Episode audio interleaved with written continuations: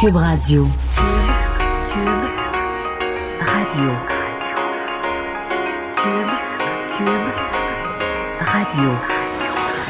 Le retour de Mario Dumont. Deux heures d'info. De 15 à 17. Il provoque et remet en question. Il démystifie le vrai du faux. Mario Dumont et Vincent Dessureau.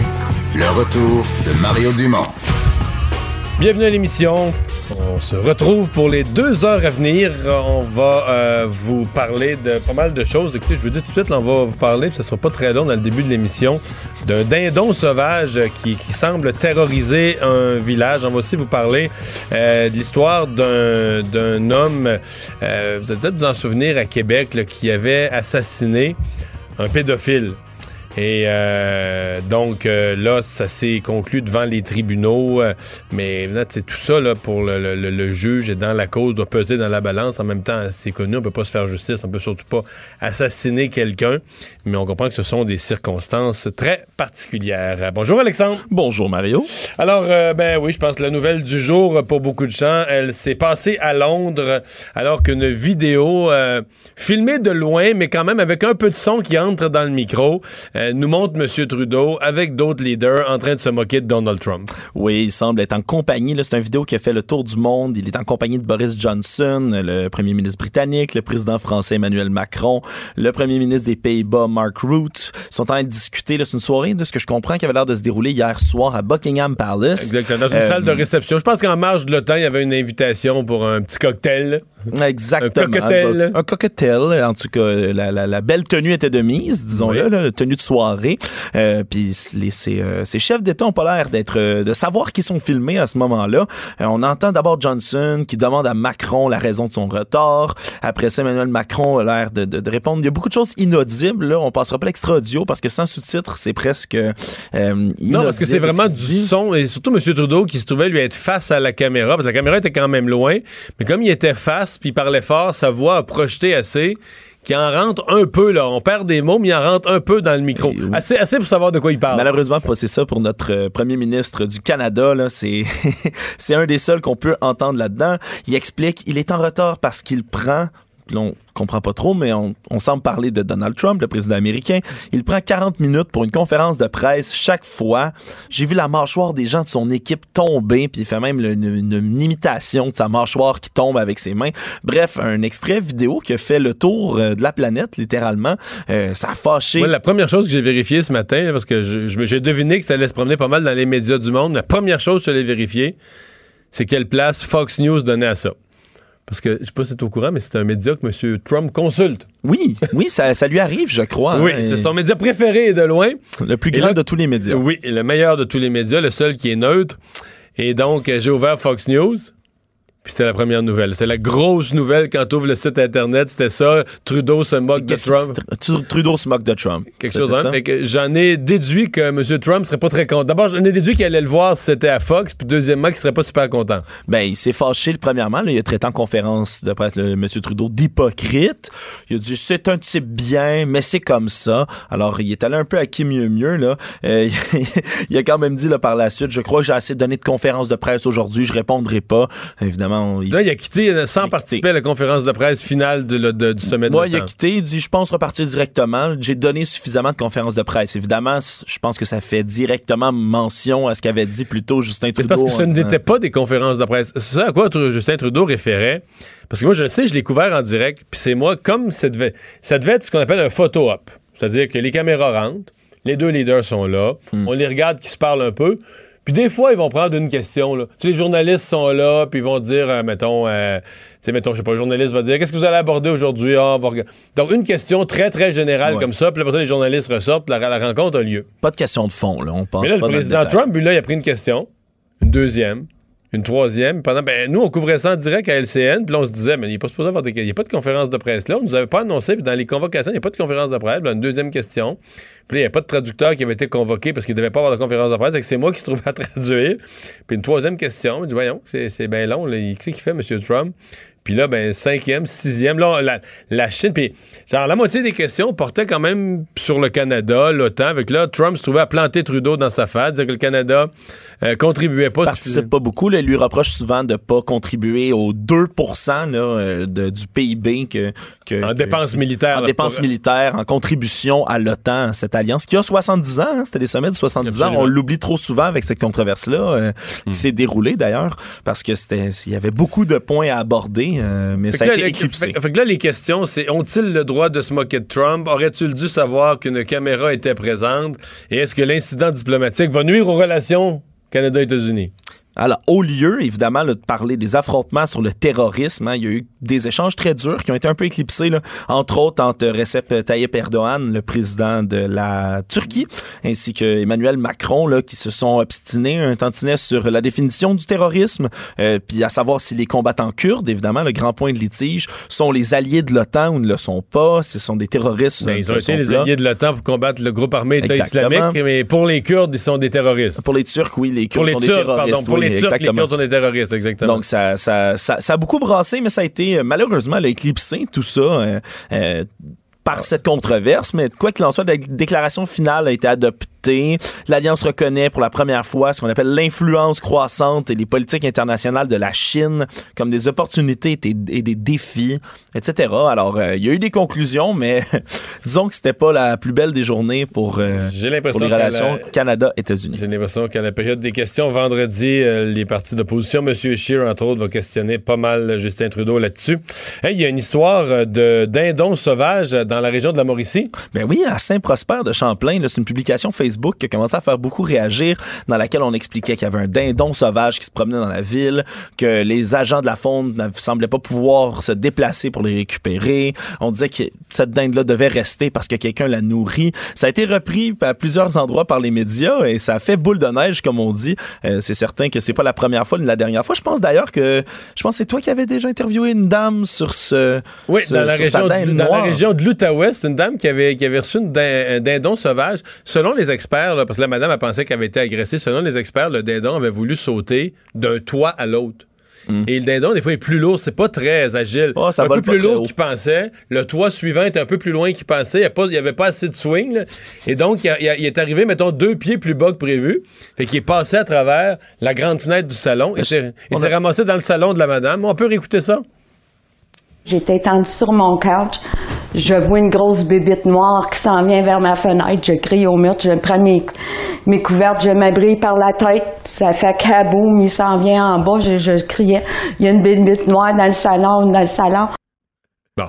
Ça, ça peut faire peur, euh, Alexandre. Euh, tout à fait, tout à fait. C'est gros une dinde. Oui, oui, c'est des dindons sauvages, c'est très gros. On va en parler avec la mairesse de Saint-Prosper de Champlain, en Mauricie, Mme France Bédard. Bonjour. Bonjour à vous. Est-ce que le, le dindon terrorise le village? Excusez-moi.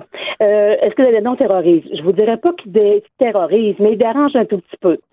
C'est quand même impressionnant. On a des jeunes familles avec des poussettes, on a des personnes qui prennent des, des petites marches sur le trottoir. Alors, quand ils voient surgir le dindon, ils ont un mouvement de recul. Parce que c'est pas petit, là, quand même. là. C'est pas, un- c'est pas un Euh, Non, moineau, non, là. non, non. Non, non, non, ça prend de la place, là. Et lorsque ça déploie ses ailes, lorsqu'elle est un petit peu apeurée, alors c'est devient très impressionnant. Alors, nos jeunes qui descendent de l'autobus, des fois, sont, euh, je vous dirais pas traumatisés, mais ils sont, euh, il y a un mouvement de recul, là. C'est, Mais ça se euh, tient pas, euh. J'en ai vu souvent au Québec, dans les cantons de l'Est. D'habitude, ça se tient en 4, 5, 5, 6, là, des, des- pas nécessairement des gros troupeaux, là, mais des, des petits Ouais. groupes. Là. Chez vous, il y a un dindon? Ben, il y en a un qui a comme quitté la meute, là, je sais pas comment dire qui ça. est dans le village, carrément dans le village. Il, se promène dans le village. C'est sûr, nous, on a demandé aux gens de ne pas la nourrir. Et puis, euh, mais nos cultivateurs sont en train de couper le maïs. Alors, effectivement, il y a des grains de maïs un peu partout euh, dans le village. Là, Euh, on a des cultivateurs qui sont très propres, mais bon, ça peut arriver qu'il y a Non, des mais il grains en tombe qui- un peu des boîtes, puis tout ça, puis du tracteur. Tout à ben, fait, tout ouais, à je comprends. Fait que ça, ça y fait une nourriture Alors, accessible partout, là. Ben écoutez, effectivement, ce matin, elle était juchée sur le toit d'une voiture. Euh, on l'a trouvée sur le toit de, sur le toit d'une poubelle, euh, et sur le couvercle d'une poubelle. Alors, euh, Mais est-ce que les gens de la faune, est-ce que les gens de la faune pourraient pas faire comme quand il y a un animal sauvage là, qui est dérangeant dans un milieu habité, Ouais. on ne va pas nécessairement le tuer, mais on va l'attraper, le mettre en cage, le déplacer, le ramener un peu plus dans la nature. Ce serait, pas faisable dans le cas du, du, Mm. du dindon? C'est ce qu'on a demandé. Nous, au bureau, on a téléphoné. Il y a, il y a un ou deux citoyens également qui ont téléphoné. Ils nous disent que c'est pas possible. Ça a une, une vision euh, très euh, très perçante. Alors, ils voient les gens arriver de loin, ça va paniquer, c'est pas capable de les prendre. Alors, on a demandé s'il n'y avait pas des cages. On nous dit non. Mais qu'est-ce qu'on fait? Elle va finir. Donc, les gens de la faune, ils disent pas qu'ils veulent pas, ils disent qu'ils sont pas capables. Oui, c'est ça. Effectivement, ils nous disent euh, il y a- il y a comme pas de moyen de prendre ça. Mais vous comprendrez bien que nous, il n'est pas question qu'on commence à tirer ça au fusil. Notre, notre but n'est pas de tuer le dindon, c'est de la retourner Mais est-ce que la chasse au dindon est ouverte, là, ce date-ci? Parce qu'il y a une chasse au dindon, euh, Oui, mais je ne pense pas que ça soit. euh, je ne pense pas cette que valeur, c'est proche de Noël, là. Oui, on a même un citoyen qu'à notre assemblée générale, euh, à, notre assemblée euh, mensuelle, nous a dit on pourrait faire une traverse de dindon. Ah ouais. Alors, mais non, non, c'est pas, c'est pas notre but. Mais là, Nous, euh, là, les gens, les gens, faire, je comp- les gens sont, sont un peu terrorisés, mais à l'heure où on se parle, parce que ça peut foncer sur quelqu'un, puis piquer avec son Oui. bec, c'est assez rare. Là. Mais est-ce que c'est arrivé? Est-ce que quelqu'un, est-ce qu'il y a une personne là, qui, a, qui a été Non. picossée par le dindon? Jamais, jamais, jamais. Non, jusqu'à présent, je vous dirais que non. Ça fait euh, presque presque une dizaine de jours. Non, il n'est rien arrivé d'incident regrettable, fort heureusement. Par contre, on n'attendra pas que ça arrive. On voudrait qu'il.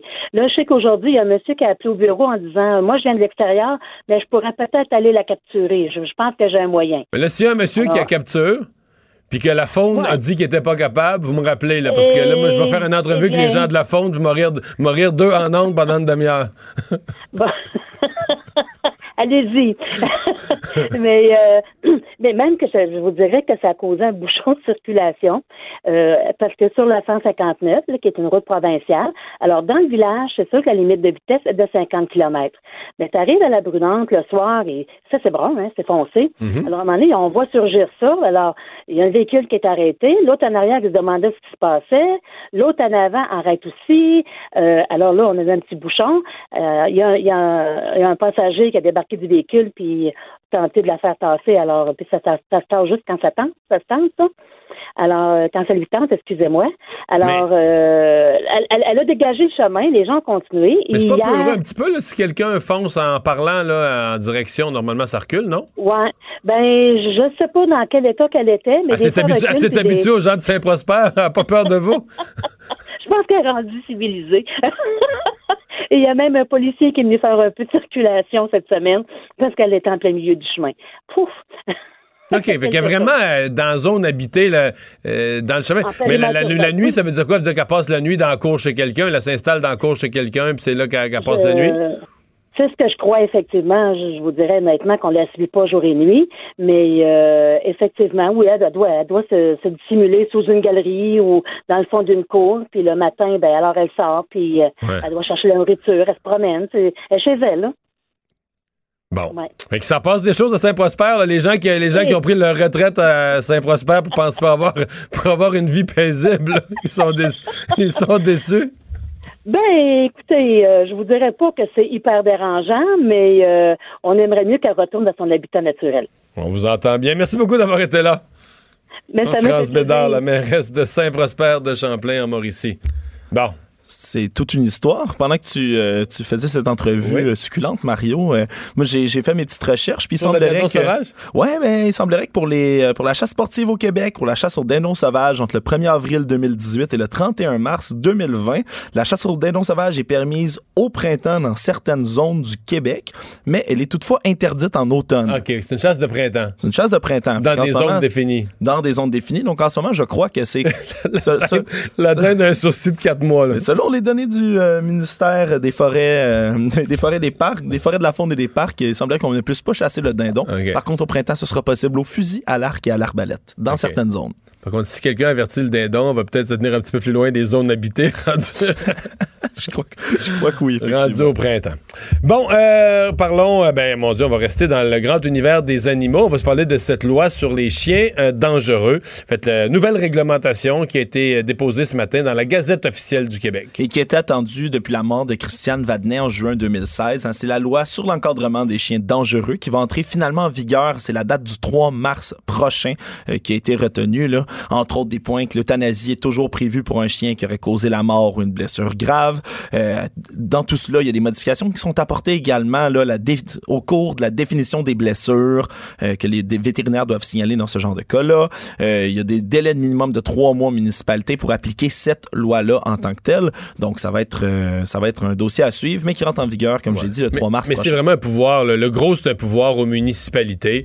Euh, dans les choses qui risquent, à mon avis, de faire peut-être un peu réagir, c'est qu'on rendre plus automatique tout le volet euh, euthanasie dans le cas où il y a mais dans le cas évidemment d'attaques graves, de blessures graves ou même de mort, euh, de rendre plus automatique euh, l'euthanasie.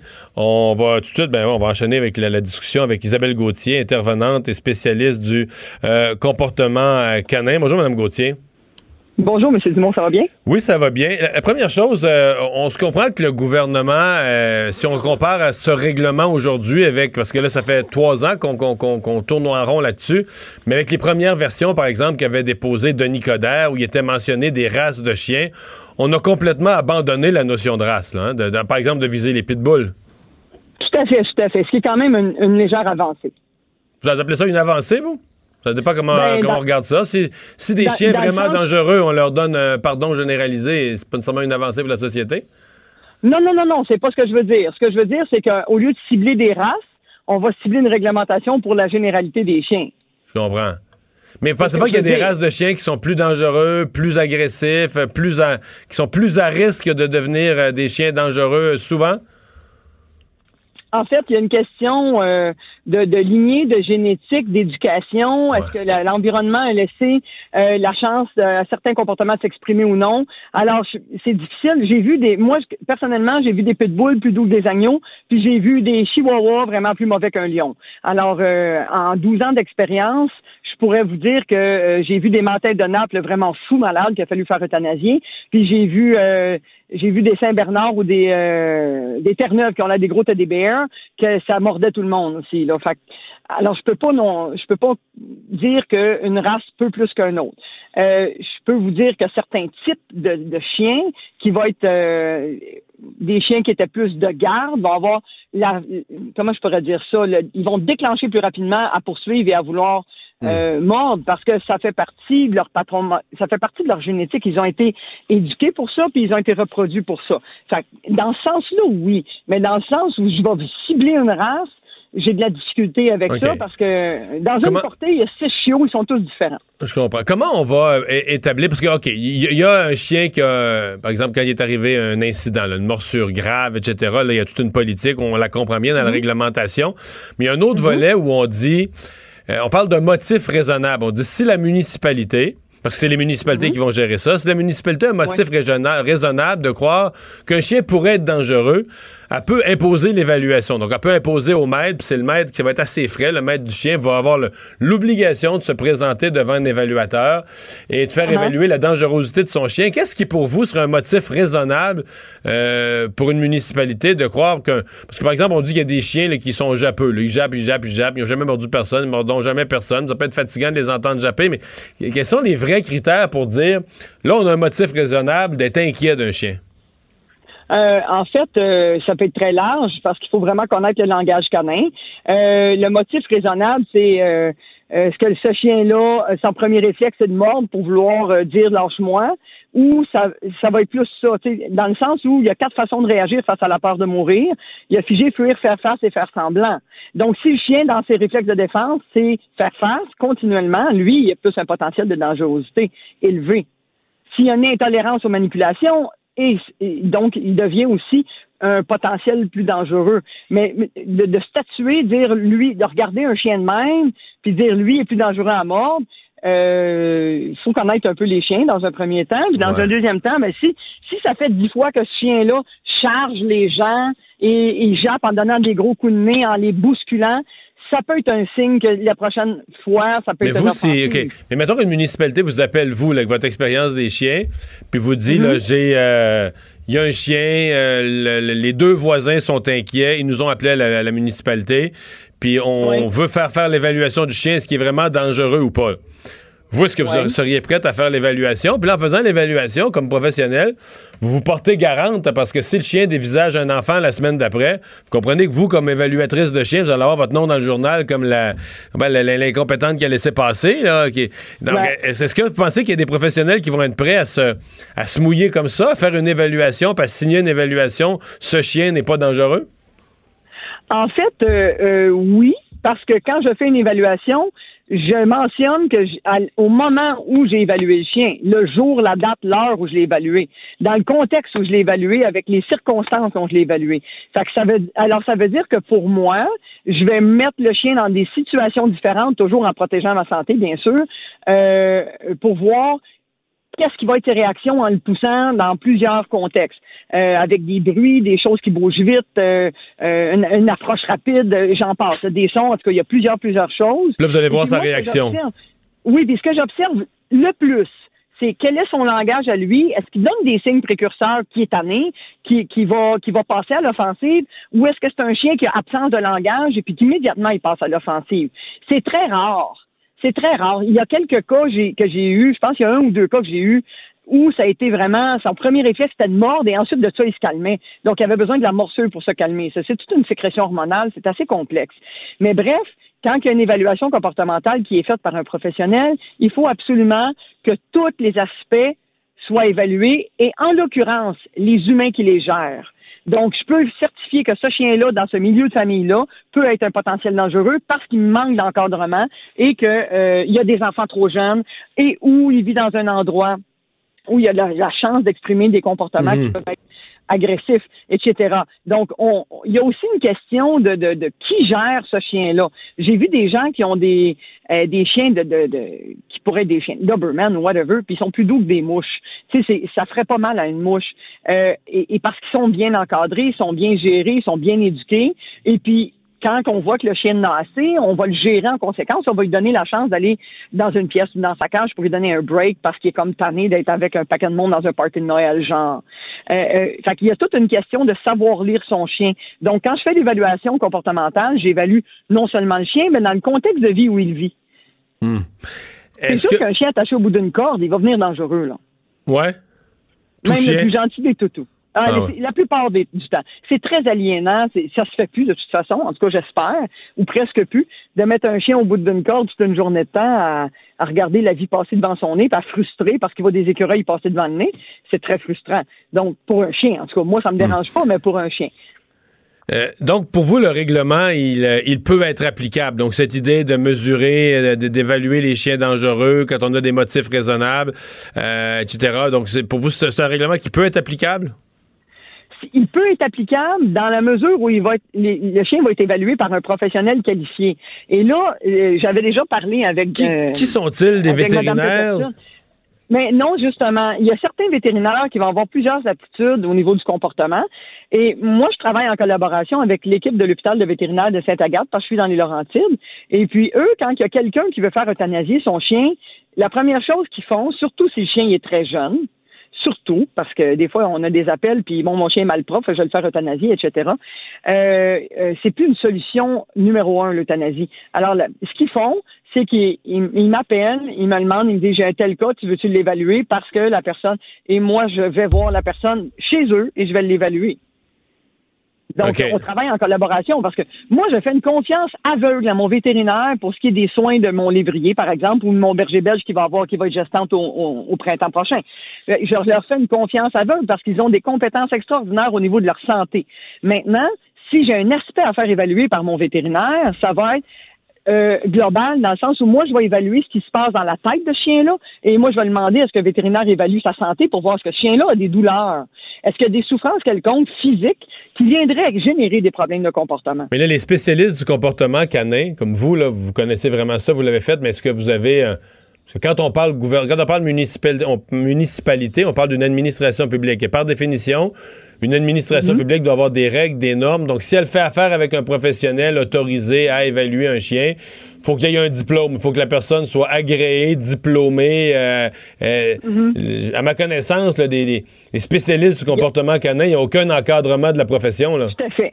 Donc là, le danger, c'est qu'on va faire affaire avec des vétérinaires parce qu'eux ont un titre, Mais là, vous, vous me dites, ceux qui ont un titre, sont ont un titre pour soigner les chiens, puis les vaccins, puis tout ce qui s'appelle la santé, mais ils sont pas nécessairement les plus forts pour le comportement.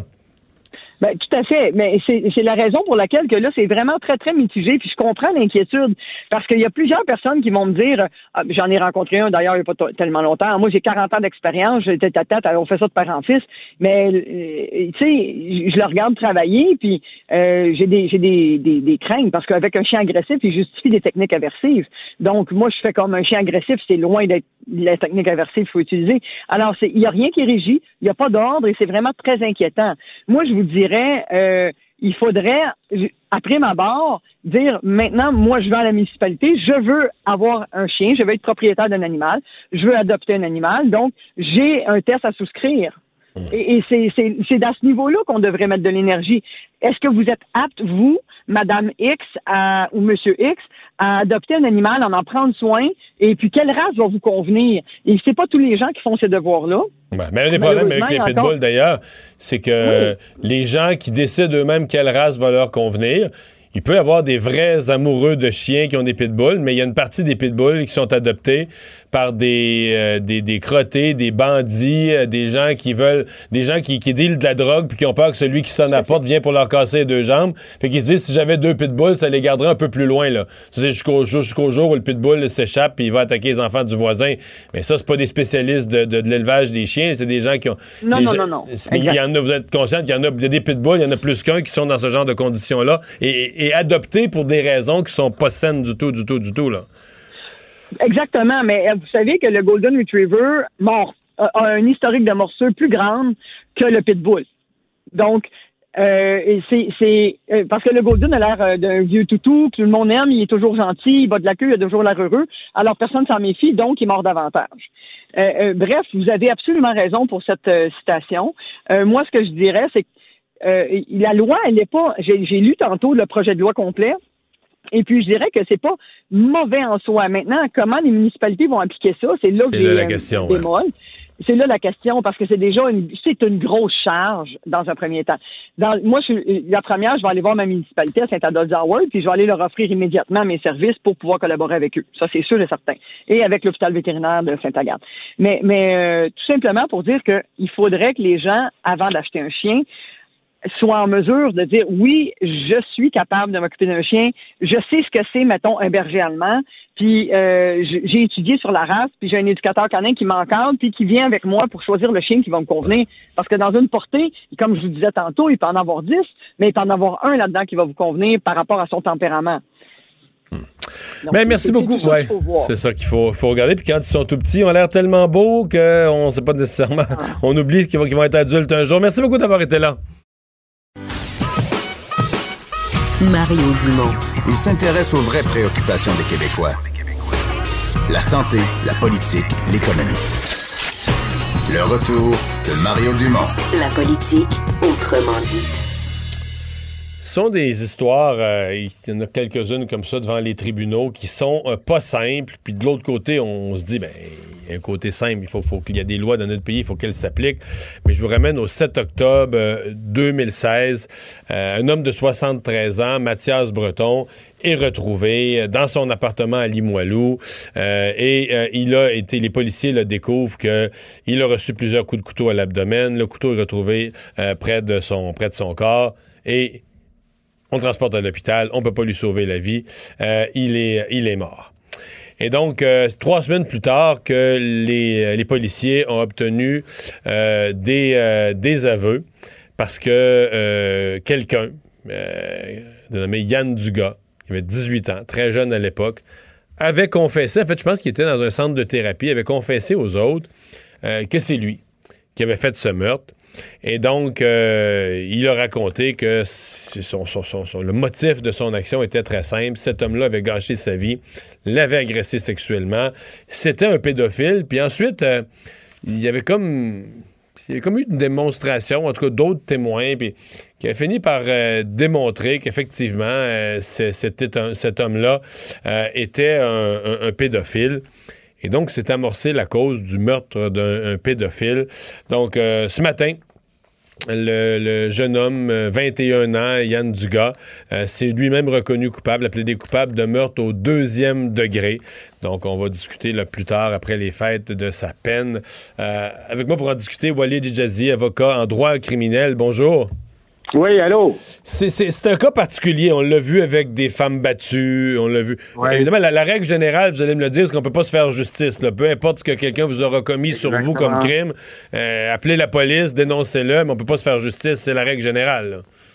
Voilà, alors il n'y a pas d'exception, hein, même si euh, on, peut avoir de la sympathie, je veux dire moralement parlant, ou juste naturellement avoir de la sympathie là, euh, pour euh, pour et en dire en fait que la vraie victime dans cette histoire-là était le jeune homme et que le véritable agresseur était le monsieur pédophile. Euh, comme vous l'avez dit, on peut pas se faire justice soi-même, alors il n'y a pas d'exception, même si on était soi-même la victime d'un crime. On peut pas euh, prendre justice en, nos propres mains, surtout pas en enlevant la vie. Raison pour laquelle, d'ailleurs, il a reconnu sa culpabilité aujourd'hui. À meurtre deuxième degré, il avait été accusé à meurtre premier à l'origine. Bon. Euh, est-ce que, ben c'est ça, là, dans la, la négociation avec la couronne, est-ce que vous, par exemple, si vous êtes l'avocat de la défense de quelqu'un euh, qui, fait, qui pose un geste comme ça à 18 ans, euh, qu'on peut démontrer qu'il a été victime du, du pédophile, d'abord, je, je vais vous la poser cette question-là. Est-ce que l'enquête va vérifier ça? Parce que techniquement, L'autre monsieur étant décédé, euh, on dire, lui, on ne fera pas de procès pour pédophilie jamais, il n'est plus de ce monde-là. Mais est-ce qu'on va quand même aller vérifier la véracité de ces faits? Euh, Est-ce que vraiment, parce que quelqu'un pourrait dire ça, puis parce qu'il voulait y voler de l'argent, c'est pas vrai pantoute. Est-ce qu'on va quand même faire enquête pour vérifier si la pédophilie a été bien réelle? Euh, je, je parle en termes généraux, je connais pas les particularités de cette cause-là, mais je suis enclin à penser que oui. Euh, premièrement, c'est rare qu'on ait une confession. hein. Lui, il a fait une déclaration spontanée, il s'en est pas caché. Là, il l'a dit, euh, je, lui ai enlevé la vie. Il a donné des détails. Alors, premièrement, c'est rare qu'on ait une confession. Quand on a une confession, elle cherche à, en confirmer les éléments. Alors, après ça, est-ce qu'il y a d'autres victimes? Est-ce qu'il y a d'autres? Je comprends que le, le, le- la personne qui a perdu la vie ici, le septuagénaire, avait en effet euh, des antécédents en matière de, de crimes sexuels sur des mineurs. Ça ne veut pas dire qu'il a été lui-même le sujet euh, d'une agression, mais bref, il y, a, il y déjà un passé criminel, ce monsieur-là. Alors j'imagine, j'imagine qu'on a qu'on a cherché à vérifier là. Mhm. Ça n'a pas empêché qu'on a accusé le monsieur. Le jeune homme a été accusé de meurtre, du pire crime, meurtre au premier degré. Alors, euh, le- le- les caractéristiques de sa confession ne lui ont pas servi autrement que s'incriminer lui-même. Ouais. Au niveau de la, de la sentence, donc la prochaine étape Ouais. pour lui, là, après les fêtes, là, est-ce que c'est à ce moment-là que l'avocat de la défense va pouvoir euh, faire entrer ou trouver une façon de faire entrer en ligne de compte ce qu'il avait vécu? Ben c'est sûr qu'il va le, c'est sûr qu'il va le faire. En fait, j'ai, euh, j'ai, je me demande où ils en sont au stade de la sentence. Je comprends que ça a été remis après les fêtes. Euh, quand je, comme moi personnellement, quand je négocie un plaidoyer, j'essaie de négocier la sentence aussi. Mais peut-être que l'avocat de la défense, dans un Parlons dans l'abstrait, hypothétiquement parlant, OK, offre-moi un deuxième, retire-moi un premier, offre-moi un deuxième, je vais plaider coupable, et on plaidera chacun la sentence de, son, de, de, de notre côté. Euh, alors, c'est prison à vie, sans possibilité de libération conditionnelle en 10 et 25 ans. 10 ans, c'est dans les scénarios euh, les, les, les moins graves. Si on veut, ça reste extrêmement grave, mais dans l'échelle de gravité, 10 ans, c'est moins pire que 25. 25, c'est pour euh, le pire des exemples, par le pire des criminels, quelqu'un qui, a- qui a déjà des antécédents bon, à, profusion. Là. Je pense pas qu'on est dans, cette échelle-là. Alors, il va essayer d'argumenter pour que la peine soit 10 ans ou pas plus que 10 ans. Il doit être confiant, il, doit, il va chercher à expliquer le contexte. Sauf que, et c'est là que ça devient très intéressant, euh, sur le plan moral, sur le plan juridique aussi, au niveau de la sentence, peu importe le crime, euh, euh, la, couronne plaide des facteurs aggravants, ce qui aggrave le crime, et du côté de la défense, on plaide des facteurs atténuants, ce qui ce qui devrait militer en faveur d'une peine moins grave. Le fait qu'il ait été victime d'un pédophile ne sera pas un facteur atténuant. Juste Non. pas excusé ça. Mais, Mais non, mais est-ce qu'on peut pas dire qu'en le étant victime d'un le pédophile, ouais, mais que, c'est- que ça, ça, ça a influencé sa psychologie, que ça. voilà. Le, Exact. le fait, le fait qu'il ait 18 ans, là, si jeune, ça, ça- c'est-tu un facteur euh, à la fois jeune et euh, victime d'un pédophile? Là, euh, donc, ça veut dire que quand même ces événements-là sont quand même relativement récents. Euh, euh, Est-ce que ça, sur, sa, sur la psychologie, ça peut entrer en ligne de compte? C'est sûr que ça va entrer en ligne de compte. Ce ne sera pas qualifié de facteur atténuant en tant que, en tant que tel, c'est-à-dire un fait qui de- milite en faveur d'une peine moins, euh, moins, euh, plus clémente, mais c'est un élément que le juge doit prendre en considération. Les facteurs atténuants ici seront euh, le fait qu'il n'y ait pas de, de passé judiciaire, Donnez-nous des exemples. C'est quoi le critère pour que quelque chose mérite le nom d'un facteur atténuant? Donc, pas de casier judiciaire, pas de passé, euh, ça, c'en est un, c'est clair. Euh, quoi Euh, d'autre?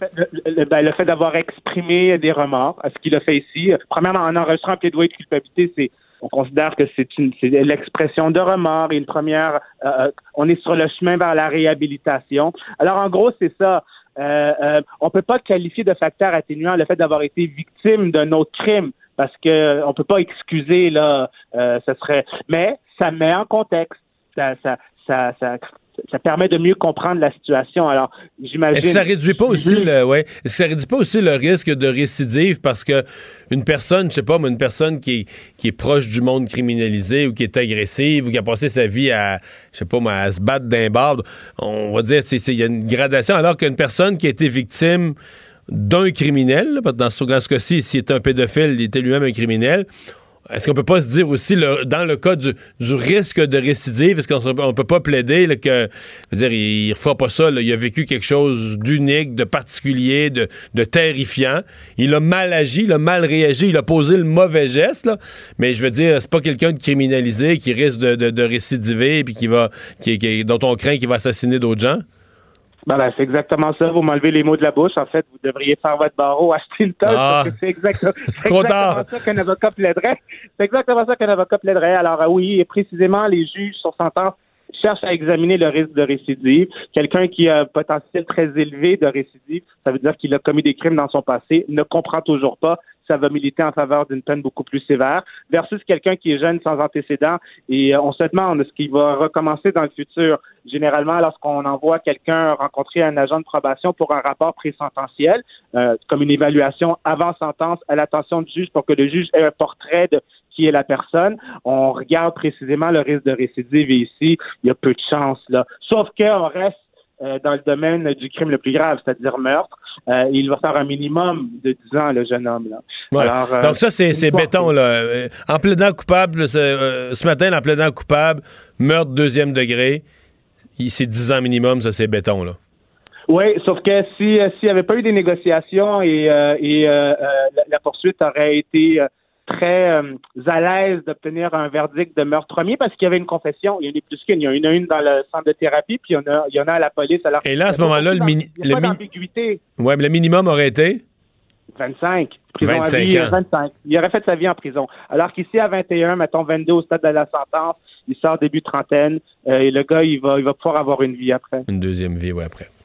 Merci beaucoup de nous avoir parlé. Bonne journée. Walid Bye. Ijazi, avocat en droit euh, criminel.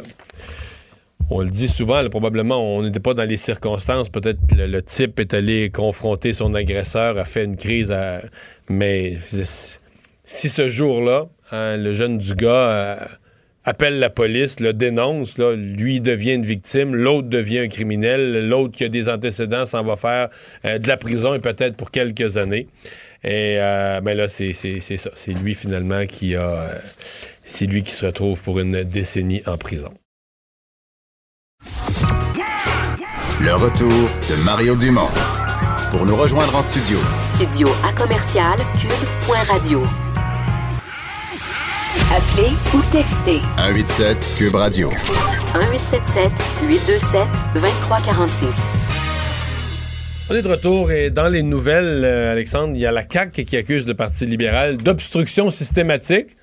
Ça sent la fin de session, là. Ça sent la fin de session, effectivement, là, parce que il faut faire adopter là, la, la loi sur les tarifs d'électricité. Hein, puis François Legault a dit ne pas vouloir exclure le baillon dans cette euh, situation-là. Puis Simon Jeannet Barrette, lui, s'est plongé un peu dans les archives de l'Assemblée nationale hein, pour comparer, euh, entre autres, les travaux parlementaires sous l'administration de Philippe Couillard, euh, puis celles de, qui se passent sous le gouvernement Legault actuellement. Euh, le constat que la CAQ fait, c'est qu'il y aurait, évidemment selon eux, une hausse de 43 du temps passé en études détaillées. Huit projets de loi sont encore, on le rappelle, à l'étude en ce moment. Si on fait le, le calcul mathématique, là, si on le décortique, c'est que sous les libéraux de Philippe Couillard, ils ont- il y a eu 124 projets de loi d'adopter. Puis c'est environ 2375 heures en études détaillées en tout pour tous ces projets-là. La moyenne, c'est 19 heures par, Par pièce projet de loi. par projet de loi. Si on prend la CAQ, à date, évidemment, il y a 24 projets de loi qui ont été adoptés, mais le temps d'étude détaillé, c'est de 658 heures. Donc, la moyenne, comparativement aux 19 heures qu'on prenait, c'est 27 27h25. Oui, mais tu avais la laïcité là-dessus, qui est quand même un gros projet de loi. Je, je comprends ça, c'est pas que les libéraux. En fait, il y a aussi trois partis d'opposition, là. Mais plus tu as une opposition forte, plus eux vont se faire une concurrence pour savoir lequel des partis d'opposition va apparaître le plus musclé. Mais moi, à la fin, écoute, je l'ai vécu, le, le psychodrame du baillon dans des fins de session en répétition, puis on vit dans une démocratie. Mettons, j'invente des chiffres. Mettons que dans une session parlementaire, il y a 15 projets de loi qui sont adoptés. Donc, tu finis la session, tu en as adopté 15 projets de loi. Il y en a 11 qui l'ont été à l'unanimité. C'est quand même bien. Il y en a trois qui vont avoir été sur division, c'est-à-dire que les partis d'opposition n'étaient pas tous d'accord, mais ils l'ont pas bloqué. là.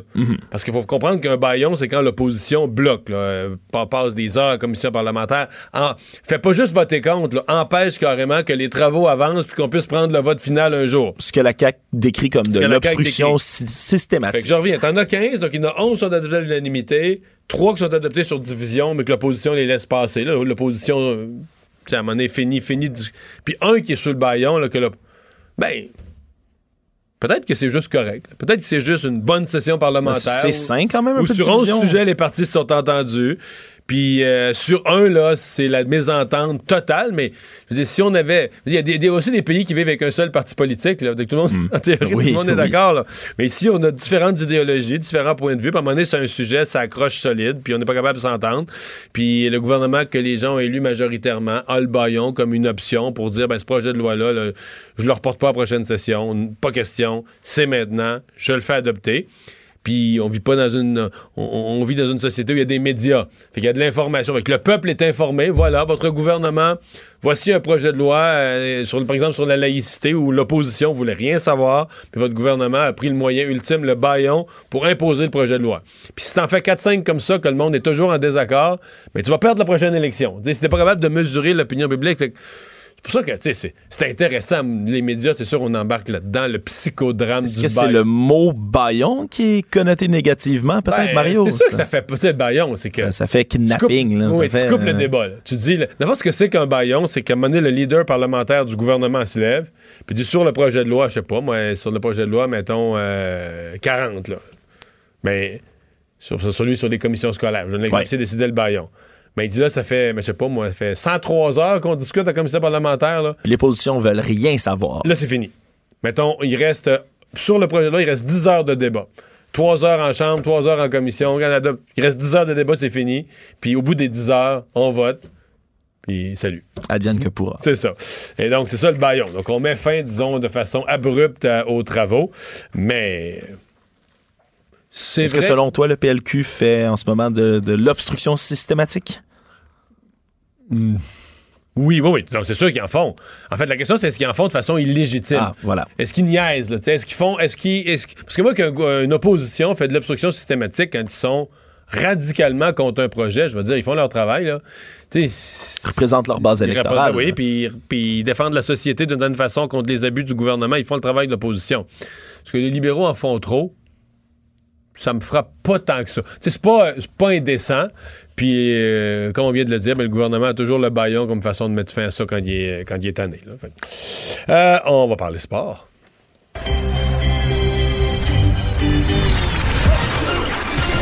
Jean-Charles Lajoie. Dis, exprimez-vous. Exprimez votre talent. Ça passe le test. Magnifique. Jean-Charles Lajoie. Oh, ouais, ouais, ouais, ouais. Quoi? Ça va bien, Jean-Charles? OK. On est reparti. Oui, oui. Là, ça va bien. Ah ben oui, ben oui, ben oui, ben oui. On est reparti, Mario. Je te dis, Non, il mais- n'y a plus rien à dire. Tout est Non. parfait. Ben on fait oui. juste célébrer. Tout est correct. non, mais c'est une belle victoire. On en parlait hier. On, t'a pas été aussi plate. C'est pas été aussi plate que tu l'as craint, non? Non, effectivement, mais ça n'a pas été ultra spectaculaire non plus. Non, non. C'est pas le match qui nous a laissé sur le bout de notre siège. Mais on a vu pire dans un passé récent et la victoire est un baume extraordinaire. Le Canadien qui était parvenu à prendre les devants 3-0, probablement un peu stigmatisé, euh, propulsé par les actuels, en tout cas les vivants des capitaines de l'ère moderne de l'équipe, disons-le comme ça. Euh, qui étaient présents sur place et qui ont semblé hier prendre le flambeau, prendre le relais des fantômes qui sont perdus entre le Forum et le Centre Bell. On sait dorénavant que les fantômes ont jamais trouvé le Centre Bell. Alors, euh, parce que le Canadien cherche toujours une première victoire dans ce building hein, qu'il occupe depuis, euh, depuis bientôt 25 ans, Mario. Alors, euh, je dis une première victoire, une première Coupe Stanley, évidemment. Alors, c'est une équipe qui a gagné, qui célébrait, 100, qui soufflait 110 bougies hier. Et c'est ça demeure l'équipe la plus titrée de l'histoire du hockey. Je pense que personne ne va jamais les rejoindre avec la parité que l'on connaît aujourd'hui, même si on connaît pas l'avenir. Dans ce qu'on sait maintenant, il n'y a aucune chance. Et, euh, et- sauf que les 24 Coupes Stanley ont été gagnées dans les 80 dans les euh, dans les euh, 84 premières années d'existence de C'est l'équipe. plus, c'est plus tranquille là, dans les dernières décennies. Ça fait 26 ans, plus d'un quart de siècle, s'est rien passé. Cette année. Alors, du côté de la Coupe Stanley, en tout cas. Mais hier, c'était un bon match. Euh, Brandon Gallagher a été un véritable meneur. Lui, c'est celui qui avait été le plus véhément dans ses propos dans le vestiaire euh, après le match et euh, après la, la récente défaite euh, contre les Browns à Boston et à l'entraînement également lundi. Et lui, ben, il a marqué un but en plus de récolter une aide. Il a mené la charge, il a sonné la charge. Défensivement, la paire Charrot-Weber a été sensationnelle. Charrot a joué plus d'une demi-heure encore. Dans les trois derniers matchs, il a joué plus de 29 minutes en moyenne. Et depuis le 20 novembre, il joue plus de 26 minutes en moyenne. Ben Charrot, Mario, là, qui devient une acquisition époustouflante de Marc Bergevin dans les circonstances. là. Parce Hmm. que euh, imagine si on avait gardé Jordy Ben à la place. Est-ce que Petrie on aurait l'air défensivement. Alors, Est-ce qu'il y a un réveil de Jeff Petrie? Petrie a joué un bon match hier. Il a été correct. Euh, il a été correct. Il a joué son meilleur match depuis longtemps, là, et ça, ça fait du bien. Ça prenait ce genre de performance-là. Trois pénalités seulement, la quatrième est une mineure double. Price a pris ce que j'appelle un bon 2, c'est-à-dire que euh, il a montré de la conviction, de la combativité. Il a montré qu'il était sa job, lui qui a tendance à échanger les blagues avec des adversaires, après de beaux arrêts comme après des buts concédés, les petits clins d'œil à Ovi et aux autres. Hier, c'était non, double échec, ensuite coup de hache, t'en vas dans la boîte, Oui, il était pas content, hein? Non, non, mais c'est parfait. On dirait que ça a fouetté les siens. Tu comprends? Ces genres de choses-là, les autres se regardent après ça en disant, OK, hey, les grosses pads, il veut gagner le match. On, va faire ce qu'il faut, nous aussi. Alors, hier, on sentait un besoin, un désir euh, collectif du premier au dernier. À quelques exceptions près, je t'en nomme deux, Max Domi et Thomas Tatar, qui ont été à peu près invisibles dans le match d'hier. Évidemment, Victor Olafsson, on l'a joué moins de six minutes. C'est pas vraiment de sa faute. Il a pas joué. Je dis Victor, c'est Gustave. Euh, de le comparer à Victor, là, c'est un blasphème. C'est une recrue formidable.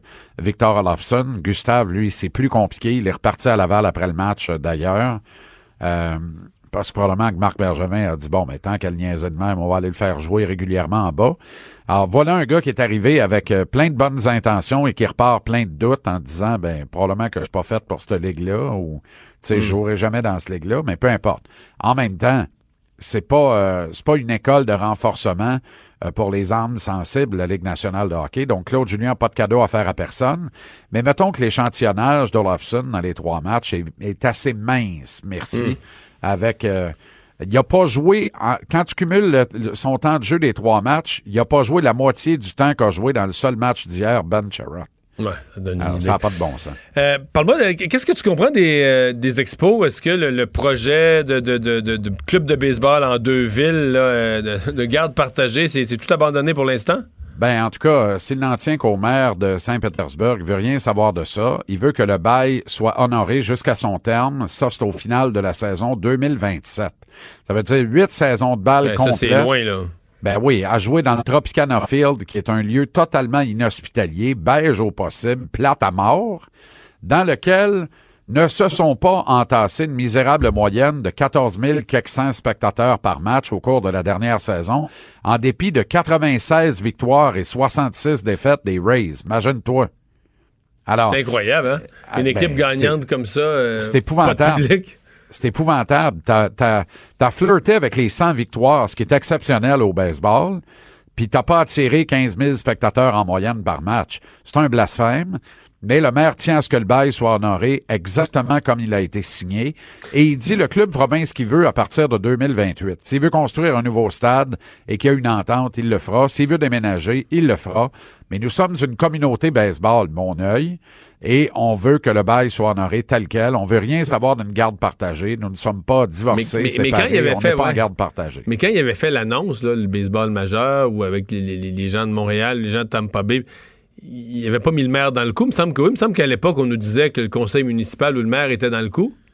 Ben, pas dans le coup, mais on disait qu'ils étaient favorables. hein. Évidemment, à beau mentir qui revient de loin, ou qui arrive de loin, devrais-je dire, mais je dis pas qu'on nous a menti non plus.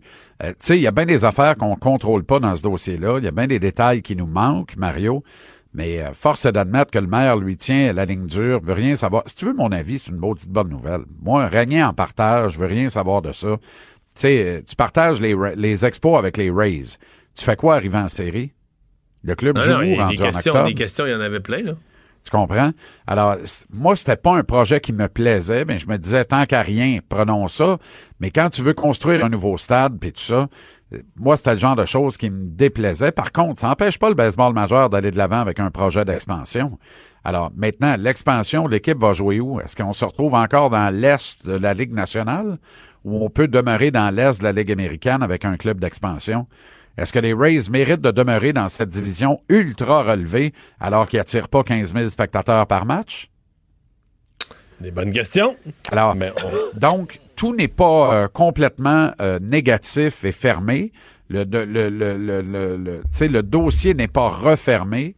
Il y a trop de compétences d'impliquer là-dedans. Il y a trop de savoir et il y a trop d'argent pour appuyer ce projet-là pour penser que c'est un recul qui est pas, qui est insurmontable.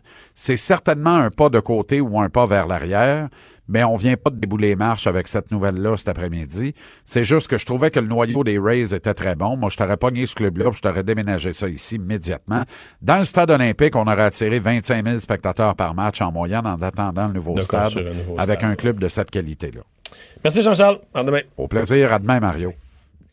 Et on va parler culture maintenant avec euh, Anaïs Gertin-Lacroix. Bonjour Anaïs. Allô? Alors, euh, des groupes cultes des années 99, des 90, pardon, qui sont en tournée chez Ben nous. oui. Ouais, là, si on pensait s'être sorti de cette grosse mode-là, de cette tendance, détrompez-vous. On n'est pas sorti loin de là. Si vous êtes au boulot et que vous avez une petite baisse d'énergie, euh, attendez quelques secondes, ça va vous péper et pas à peu près. Donc là, ça a été annoncé.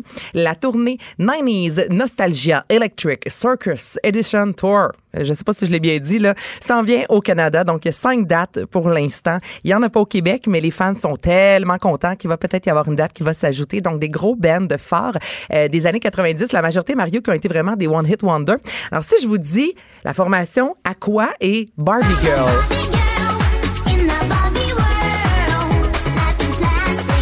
Te souviens de ça? Oui, vraiment, mais c'est ouais, Pas ça. mal la seule. Mais je me souviens pas du.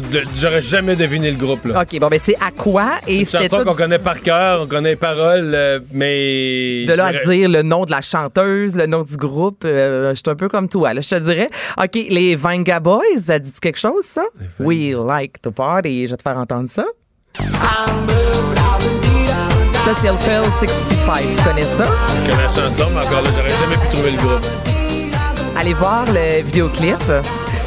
C'est du bonbon. Ah. On est solidement dans les années 90 là, avec du fluo et tout ce que vous voudrez. Donc, à la, durant la tournée, il va y avoir Aqua, FL65 et les Vanga Boys.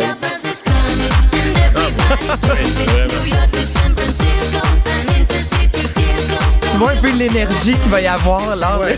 mais là, est-ce que je comprends que chaque groupe va faire une seule chanson? Ben, je te dirais que c'est pas mal ça. une toune. Mais toute une. Tout le monde la connaît, tout le monde va Fait la que t'as chanter. 28 groupes qui font 28, 28 hits comme ça. que- mais ça serait tellement une bonne idée, ça. Une tournée One Hit Juste Wonder. ça- juste. One Hit Wonder, tu sais, ça coûte cher. Ben, c'est sûr que ça coûte cher, mais en même temps. En chambre d'hôtel, transporte bien transporte ben du monde. Si vous avez fait juste un hit, vous couchez cinq dans la même Ouais. chambre. Exactement. On fait euh, du, euh, du cours de dos presque. Il y a Mais aussi. ce que- te poser une question niaiseuse, je suis pas sûr que tu pas la réponse, mais tous ces groupes-là, là, Ouais. qui n'ont pas eu d'autres, qui ont eu un Mm-hmm. succès qu'on n'a pas eu d'autres, là, il doit en avoir là-dedans maintenant qui travaillent, euh, qui travaillent dans une pharmacie. Là. Ben, j'imagine, mais attends, mettons, à quoi ont quand même vendu 8 millions d'albums? C'était beaucoup à l'époque. C'est quand même des sous. Je sais Non, mais pas mettons, c'est un succès qui date, là. Écoute, mettons un succès de 95, ça fait 24 ans. Ben, Adaway va être Tu sur scène pas, tu avec peux pas eux. pendant 24 ans rouler sur un hit. La monnaie, il faut, que tu- faut que tu fasses La manée, il faut que tu Faut les droits d'auteur, t'espères que la parle- moi, je parle même pas juste revenu. Là, je parle, euh, je parle d'une vie. Faut que tu fasses quelque chose. Ben, il y en a sans doute qui se sont euh, qui sont derrière maintenant la console, qui sont des producteurs et certains Ah. doivent travailler euh, soit dans l'ombre ou avoir complètement changé de Le domaine. Ouais, mais hey, Il y aurait ça une belle fait- enquête à faire. là. Ça, je vais faire ça dans ma chronique Culture et Société. Je vais chercher un peu qui sont devenus ces, ces chanteurs-là. Mais Parce que les trois, les trois chansons qu'on vient d'entendre, c'est super connu. Ouais. Mais les groupes, c'est des nobody. Là. Ils sont Mais là, pas- dans l'histoire, ils sont passés après coup là, des. Mais ils ont peut-être, probablement qu'on retrouverait qu'ils ont sorti deux, trois albums après. Là.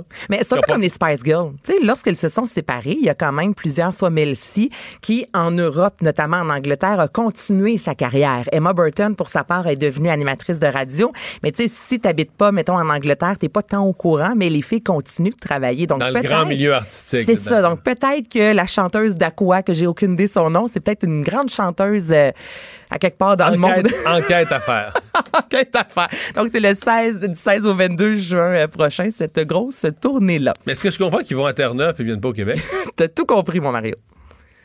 Ben, c'est- pas moi qui décide, là. Et je suis vexé. Oui, c'est moi à Saint-Jean-Terre-Neuve, à, à Bosford, en Colombie-Britannique, Winnipeg, Calgary, mais rien pour l'instant au Québec. Et là, on est vexé. Ben, honnêtement, oui, parce qu'ils passent par-dessus nous. Arrêtez tant qu'à faire. Ils vont à Terre-Neuve et ils viennent pas à Montréal. Ben, je m'excuse. Je vais faire mon enquête aussi. là. Pourquoi du comment? Pourquoi ils viennent pas Jay-Z de retour sur Spotify. Hey, Jay-Z de retour aujourd'hui. Jay-Z a 50 ans. Ah On ouais? dirait que dans ma tête, Jay-Z vieillit que pas. moi. Ben, Jay-Z plus vieux que toi. Pas Et beaucoup? c'est Peut-être un peu plus riche aussi. Ça reste pas. le premier rappeur milliardaire. Ah oui, il est Oui, milliardaire. Il est milliardaire. Il est milliardaire, ma Jay-Z? Oui, oui. Il il fait beaucoup, beaucoup de sous. Ben, avec sa blonde Beyoncé, c'est un couple Oui, qui, oui, font c'est assez d'argent quand même. Et depuis 2017, euh, toute sa discographie a disparu, en fait, de Spotify. Donc, il y avait sa propre chaîne de streaming, la preuve qu'il y a des sous Tidal. Donc, depuis deux ans, on peut retrouver toutes ses chansons sur cette chaîne-là. Et là, il a décidé, donc, peut-être y aura-t-il sous peu un nouvel album, de revenir aujourd'hui pour célébrer son 50e anniversaire. Les fans sont bien, bien, bien, bien, bien contents d'avoir accès à toutes ses chansons. Et parlant de Spotify, imaginez-vous que c'est Drake, l'artiste le plus écouté des dix dernières années. 28 milliards de fois ses chansons ont été écoutées sur Spotify. Même s'il fait un dollar ou même une scène par chanson, ça fait des sous quand même. Donc Drake vraiment un gros, gros succès pour euh, ce, ce- ce chanteur-là. En deuxième position, Ed Sheeran. Et en troisième position, je te laisse deviner. Tu l'aimes beaucoup? Post Malone. Post Malone. Pas vrai? Oui. Ben, ça fait pas si, c'est Ben, quand même pas si longtemps. pas si longtemps. C'est pas, Ben- pas comparable avec Drake. Là, Ben comme par écoute, en une seule année, Post Malone est allé, a été écouté plus de 6,5 milliards de fois. En une année seulement. Donc, ce sont les trois artistes qui se sont le plus illustrés sur Spotify et les chansons les plus écoutées des dernières années. On a Shape of You, que je suis plus capable d'entendre, de Ed Sheeran, One Dance de Drake et Rockstar de Post Malone. Il n'y a Ah. pas de femmes dans le top euh, 5. Seulement des hommes. Ariana Grande. Elle est en Taylor sixième. Swift. Non, même pas. Je suis vraiment Céline. surprise. Céline, mais là peut-être. Ah, Céline qui a vendu vient. euh, 30 000 euh, billets. Je sais pas si tu as vu en l'espace de 15-20 minutes. Elle a battu un record encore une fois. Ah ouais? ça va bien. Bon, euh, des détails euh, sur la série Fugueuse. Eh oui, donc ce matin, euh, les deux acteurs principaux, soit les Divine Reading et Jean-François Ruel, étaient de passage à Salut Bonjour. Donc, ils ont euh, laissé couler quelques informations. On savait déjà que l'histoire allait reprendre quatre ans après que Fanny ait témoigné contre Damien. Et là, on sait aussi que ça va recommencer quatre ans jour pour jour après que son amie Ariane, soit Laurence Latreille, soit décédée. Dans la série, on voyait qu'elle consommait de la drogue pour aller voir un client. Et elle mourrait en fait d'une overdose, donc ça va reprendre quatre ans jour pour jour. Fanny, Celle qui est évidemment. morte comme dans un tunnel. Un euh, tunnel, ouais, c'est ça. exactement. Elle s'en allait voir un client qui semblait un peu olé olé, donc elle s'est dit je vais prendre la drogue et euh, malheureusement on sait euh, ce qui est arrivé. Ce qui me surprend beaucoup, moi, c'est Damien Jean-François Ruel. On apprend qu'il sort de prison dans la nouvelle saison et là il doit faire face à ses conditions euh, de réhabilitation qui compliquent ses ambitions de carrière. Donc lui, il veut toujours chanter. Il est papa, donc il est en couple avec Qu'on a connue dans la première saison. Ils ont un enfant ensemble. Ils demeurent dans un petit appartement et ils travaillent dans un fast-food. Tout ce que je m'attendais pas de Damien. Et Comment là, on construit une autre fugueuse autour de ça? Il y, a, il y a du mystère, là. il y a du gros mystère. Et là, Damien, c'est ça, veut reprendre sa vie en main. En même temps, il va recroiser à quelques reprises euh, les divines. Il a envie de devenir un chanteur, mais là, il est papa. Donc, c'est ça, ça l'intrigue va tourner autour de ça. Il va y avoir quelques scènes seulement, les deux réunis ensemble. Mais je, je vais vous avouer, moi, que je suis restée très surprise ce matin lorsque j'ai appris que Damien allait vendre des patates dans un fast-food. Je l'avais pas vu venir, celle-là. Première bande-annonce euh, du nouveau James Bond. Ouais, je vous fais entendre ça.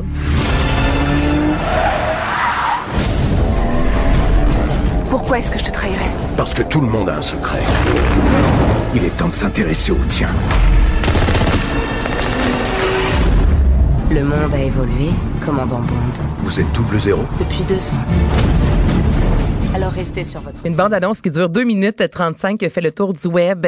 Tous les ingrédients s'y retrouvent pour un bon euh, James Bond, soit des poursuites, de la fusillade, de l'alcool et du sexe. Mario, c'est pas mal ça qu'on retrouve toujours. Mais c'est vrai, c'est quand même ça dans James Bond.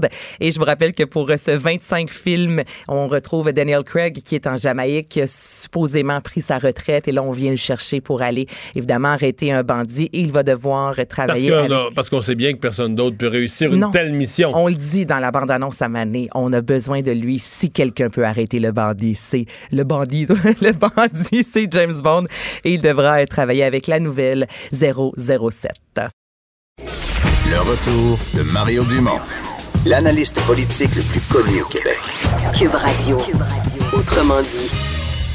Alors, Alexandre, euh, un député libéral, mais qui, au nom de ses collègues, l'annonce qu'il veut des cours de français gratuits pour tout le monde. Le député de Jacques Cartier, Gregory Kelly, qui a présenté un projet de loi aujourd'hui au Salon Bleu, euh, il souhaite rouvrir la loi 21 pour y inscrire le droit pour tous les Québécois de recevoir des cours en français gratuitement.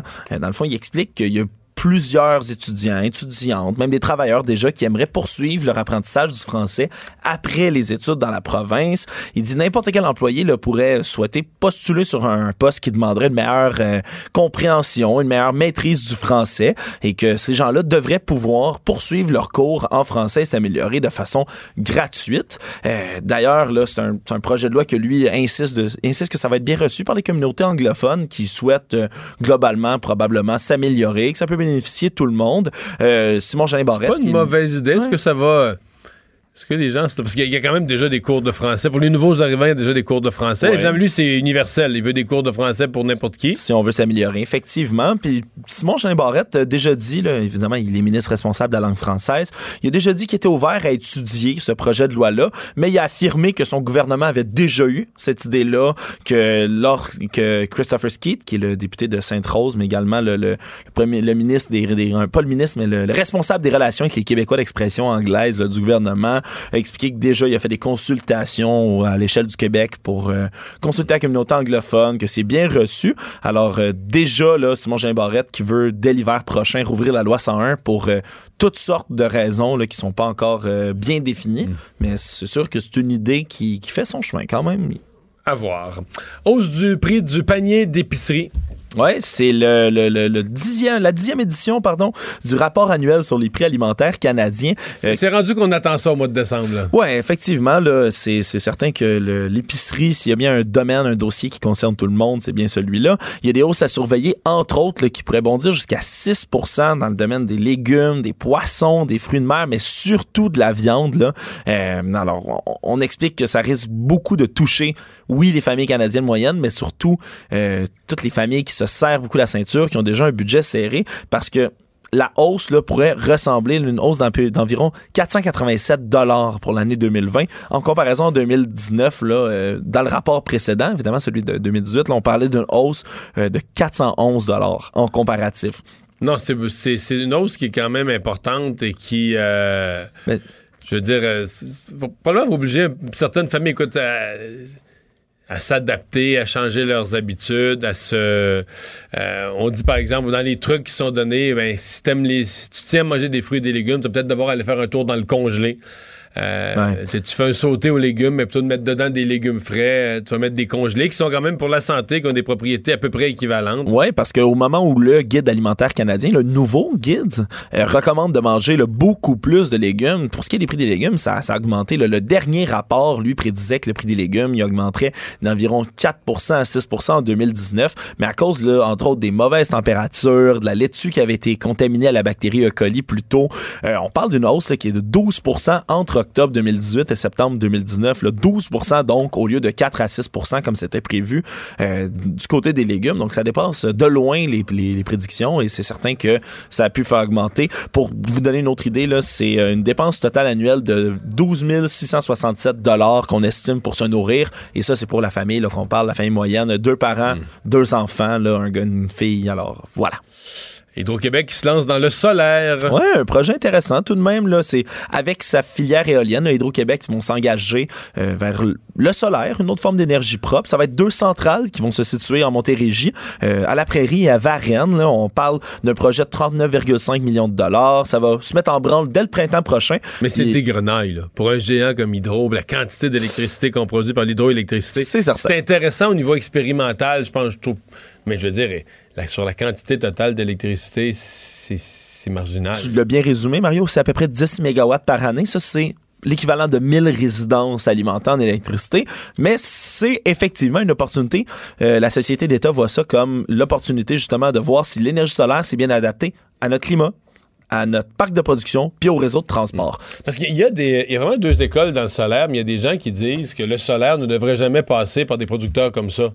Que l'avenir du solaire, c'est. Le privé? C'est c'est chacun, là. Sais, t'es sur ta maison, sur ton chalet, en, euh, les gens qui ont une ferme. Pour... Mais tu sais, que, que le solaire soit plus une affaire individuelle qu'une affaire où des, des grosses entreprises ou des grosses sociétés d'État vont, vont faire justement là, tu sais, faire une centrale solaire pour alimenter 1000 maisons. Là. Ouais. Je sais pas. Je sais pas où ce qui est l'avenir, mais. Remarque, on a beaucoup de place au Québec. Hein? On dit toujours Ah, on a de que l'espace. on a de l'espace, on a de l'espace. hein. Juste ces parcs-là, là, c'est l'équivalent. Juste celle de la Prairie, c'est 28 terrains de football américains là, en superficie. On parle de, c'est presque, pour les deux parcs, plus de 30 000 panneaux solaires quand même. Alors, euh, c'est certain qu'il y a peut-être une, de l'expérimentation à faire dans tout cela. Mais c'est une bonne utilisation. C'est la prairie, mettons, c'est une ville où on manque de terrain pour tout. C'est des terrains qui appartiennent déjà à Hydro, dit-on. Ouais. Mais on a besoin du terrain pour tout. Est-ce que d'étendre des panneaux solaires, c'est une utilisation utile? Sais, dans mesure où on a tellement de facilité à harnacher des rivières, c'est une bonne utilisation du territoire dans la banlieue de Montréal où on veut des espaces verts? Ouais. Je sais pas. Peut-être que oui. En expérimentation, hein, Ouais, non, pas. Tout d'un coup, ça, on se rend compte que l'hiver, c'est le, tout d'un coup, les panneaux solaires, ça fonctionne bien. hein. Qui sait? C'est plus comme ça qu'il faut le voir. Le retour de Mario Dumont, le seul ancien politicien qui ne vous sortira jamais de cassette. Mario Dumont et Vincent Dessureau. Cube Radio. Par l'automobile aujourd'hui, entrevue avec Myriam Pomerleau, journaliste au Guide de l'auto. Bonjour Myriam. Bonjour, comment ça va cette semaine? Ça va très bien. Avant de se Oui. parler d'auto comme tel, on va se parler plus de comportement de celui qui est au volant. Oui, et plus, précisi- plus précisément, pardon, de rage au volant. Euh, premièrement, moi, je veux revenir avec toi sur l'incident qui est arrivé lundi, en début de semaine, où il y a un enragé au volant qui a ouvert le feu sur un jeune livreur en plein après-midi. Donc, le jeune homme de 23 ans a été atteint d'un projectile au haut du corps. Heureusement, sa vie serait pas en danger, mais le plus déconcertant là-dedans, c'est que le tireur court toujours. Donc, Ouais, euh, on, a, on a de l'info sur son véhicule. Euh, ce que je comprends, c'est que c'est pour ça qu'on va pouvoir euh, en cours l'inculper parce que on va peut-être remonter au véhicule. Mais si on tombe dans un gang de rue, parce qu'on avait Ouais. quand même affaire à quelqu'un qui avait un fusil chargé sur lui. Là. exact. Puis je pense pas qu'au guide d'auto, je pense pas qu'il y a des il y a des modèles de véhicules qui viennent avec ça, un gun chargé Ouais, dans, c'est ça, dans le porte- plancher. dans le plancher. Donc tu te dis si on arrive dans un gang de rue, ils vont tous faire les innocents puis ils vont dire à la police non, c'est pas moi qui c'est pas moi qui avais l'auto ce jour-là. C'est sûr, sauf qu'il reste que tout ça a commencé par un dépassement sur, sur l'autoroute. Et puis, selon toi, Mario, quel est le facteur déclencheur qui revient le plus souvent pour ce qui est de la rage au volant? Tu veux dire euh, au niveau conduite automobile. Oui, là. exactement. couper le chemin, je sais pas, les, les- les mauvais changements de voie. Non, c'est pas ça? Ben, t'as mis le doigt dessus. Dans- Ah oui? Environ 30% ça commence par du talonnage de trop près, se faire couper aussi. Donc, euh, ça, c'est vraiment susceptible. de- Moi, moi là, ce qui, ce qui m'enrage le plus, je veux dire, je, je vais pas me faire tirer avec. Mais c'est quand, exemple, il y a une, congestion. Ouais. Mettons, pour rentrer au pont. Uh-huh. Puis il y a une troisième voie qui sert à pas rentrer sur le pont, là, qui sert. Puis là, quelqu'un reste sur cette voie-là, elle comme amène, amène pas au pont, elle est libre. Puis là, quelqu'un roule dessus, roule dessus, roule dessus. Puis la dernière minute rentre, euh, donc, évite, mettons, un kilomètre de fil, puis coupe tout le monde, rentre sur des lignes doubles, rentre dans le fil, puis beaucoup de monde font ça. Est-ce que ça te rend agressif, personnellement? Ben, ça rend agressif. C'est sûr que ça rend agressif tout le monde. là. Ça klaxonne, ça, Ben rend- oui. ça klaxonne. Plus, souvent aussi, les gens voudront pas les laisser passer. Les gens vont se coller sur, Oui. le, pare-choc de l'autre en avant pour dire, hey, mon sale, là. Ils vont faire leur propre police, là. Moi, j'appelle ouais, ça tu, comme tu, ça. tu rentreras pas, t'auras pas de fente pour t'insérer dans le fil.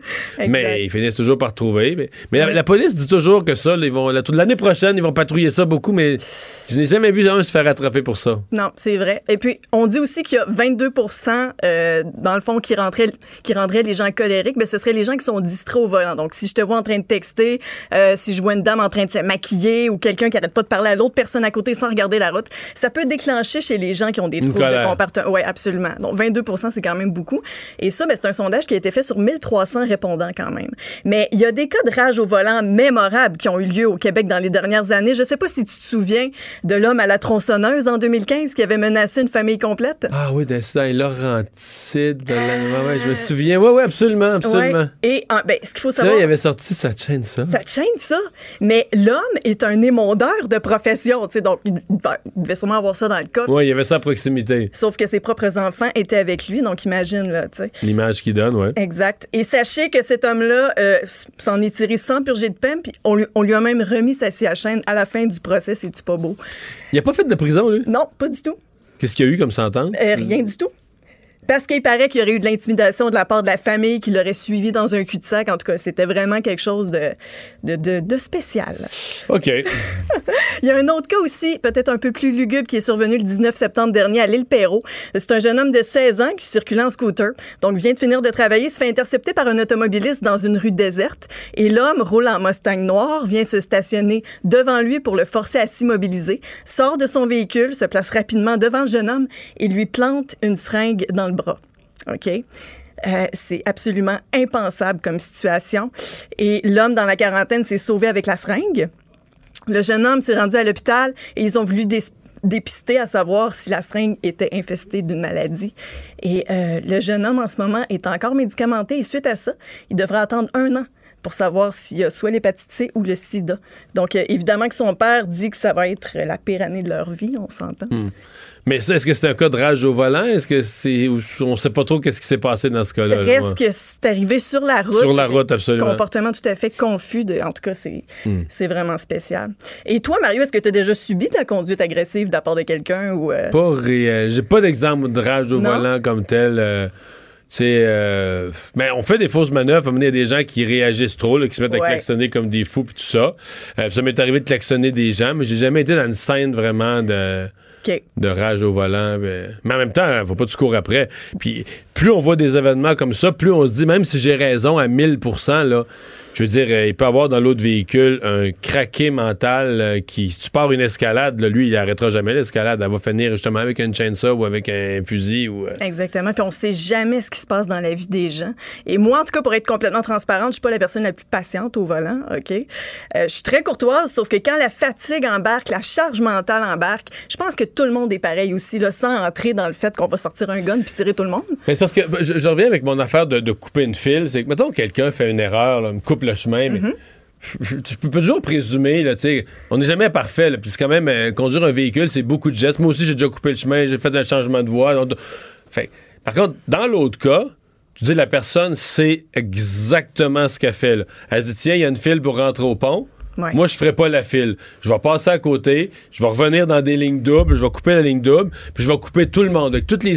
Puis là, tu te dis, ben, c'est parce que si on fait tout ça, je veux dire, ça va être un cafarnaum à l'entrée du pont. Comment? Fait que, tu te dis, lui, lui, il se trouve plus important. Il y a 300, 400 personnes qui attendent en file, ça entre lentement sur le pont. Il y a de ça. Puis lui, il se trouve plus important, respecte pas les règles, il se fout de tout le monde. Fait que tu dis, lui, il mériterait là, une solide contravention. Là. Tu sais, une- Puis ça, c'est sûr que ça devient frustrant parce que tu dis, il n'aura jamais. C'est une affaire que la police surveille pas. Euh, donc, c'est pour ça que moi, je je suis très pastil l'erreur. euh, C'est-à-dire que si la personne est distraite ou si elle, si elle fait d'autres choses en conduisant, elle fait une erreur, mais, Il y en a qui font exprès. mais oui. Mais quand quelqu'un fait exprès, donc fait une connerie, mais en sachant que, regarde, je vais écœurer tout le monde, mais moi, moi, mon petit moi, là, je vais sauver 20 minutes. là. Je, vais, je, vais, je vais en faire perdre du temps aux autres, je vais écœurer les autres. Ça, c'est moins. euh, Il y a des opportunistes partout, Marie. Oui, oui, oui. Mais euh, dans un ordre d'idée peut-être un peu plus positive, euh, euh, le guide de l'auto euh, s'exprime là en ce moment. Là. Dans le monde, il y a une douzaine de salons de l'auto internationaux.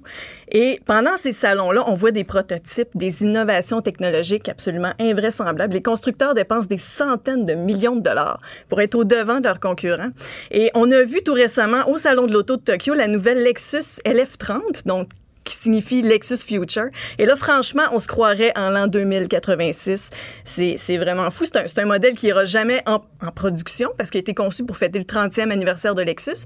Mais c'est un prototype avec des portes aériennes, donc qui s'ouvrent de chaque côté comme les ailes d'un oiseau. Mais comme la, comme la Tesla, je sais pas quoi, la grosse Oui. Tesla à 140 000. là, modèle les- X ou Ouais. euh, la DeLorean. Là. On s'entend Ouais, que c'est ouais, pas les mêmes lignes, par exemple.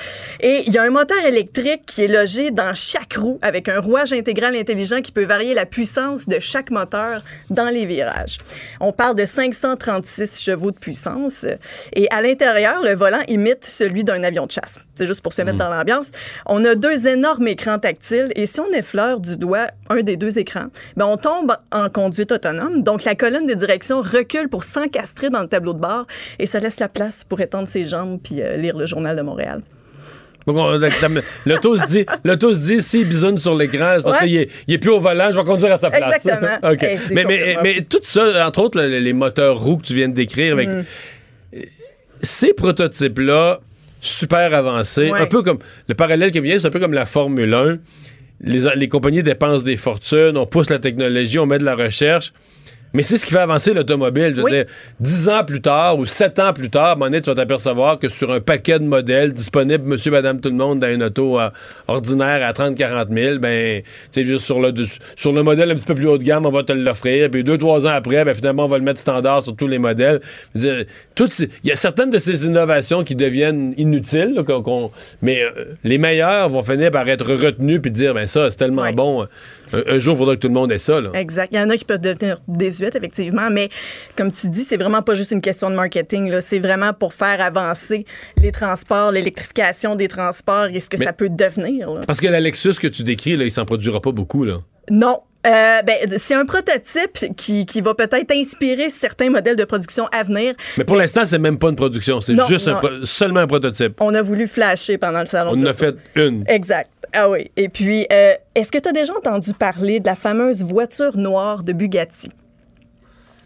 J'ai vu, je pense, une, Bugatti une fois dans ma vie dans un salon de l'auto. Mhm. C'est très beau, là, mais je suis vraiment pas, je suis pas spécialiste de l'auto. OK. Écoute, cette Mais- voiture-là, elle, est, elle est vraiment spéciale. Elle a été dévoilée au Salon de l'Auto de Genève. Mais y la a- Bugatti, on est dans le 3 400 500 000 en partant. Oui, oh oui, là, là, on sort le chéquier. Je sais pas si ton chéquier peut se rendre là, mais sors-le.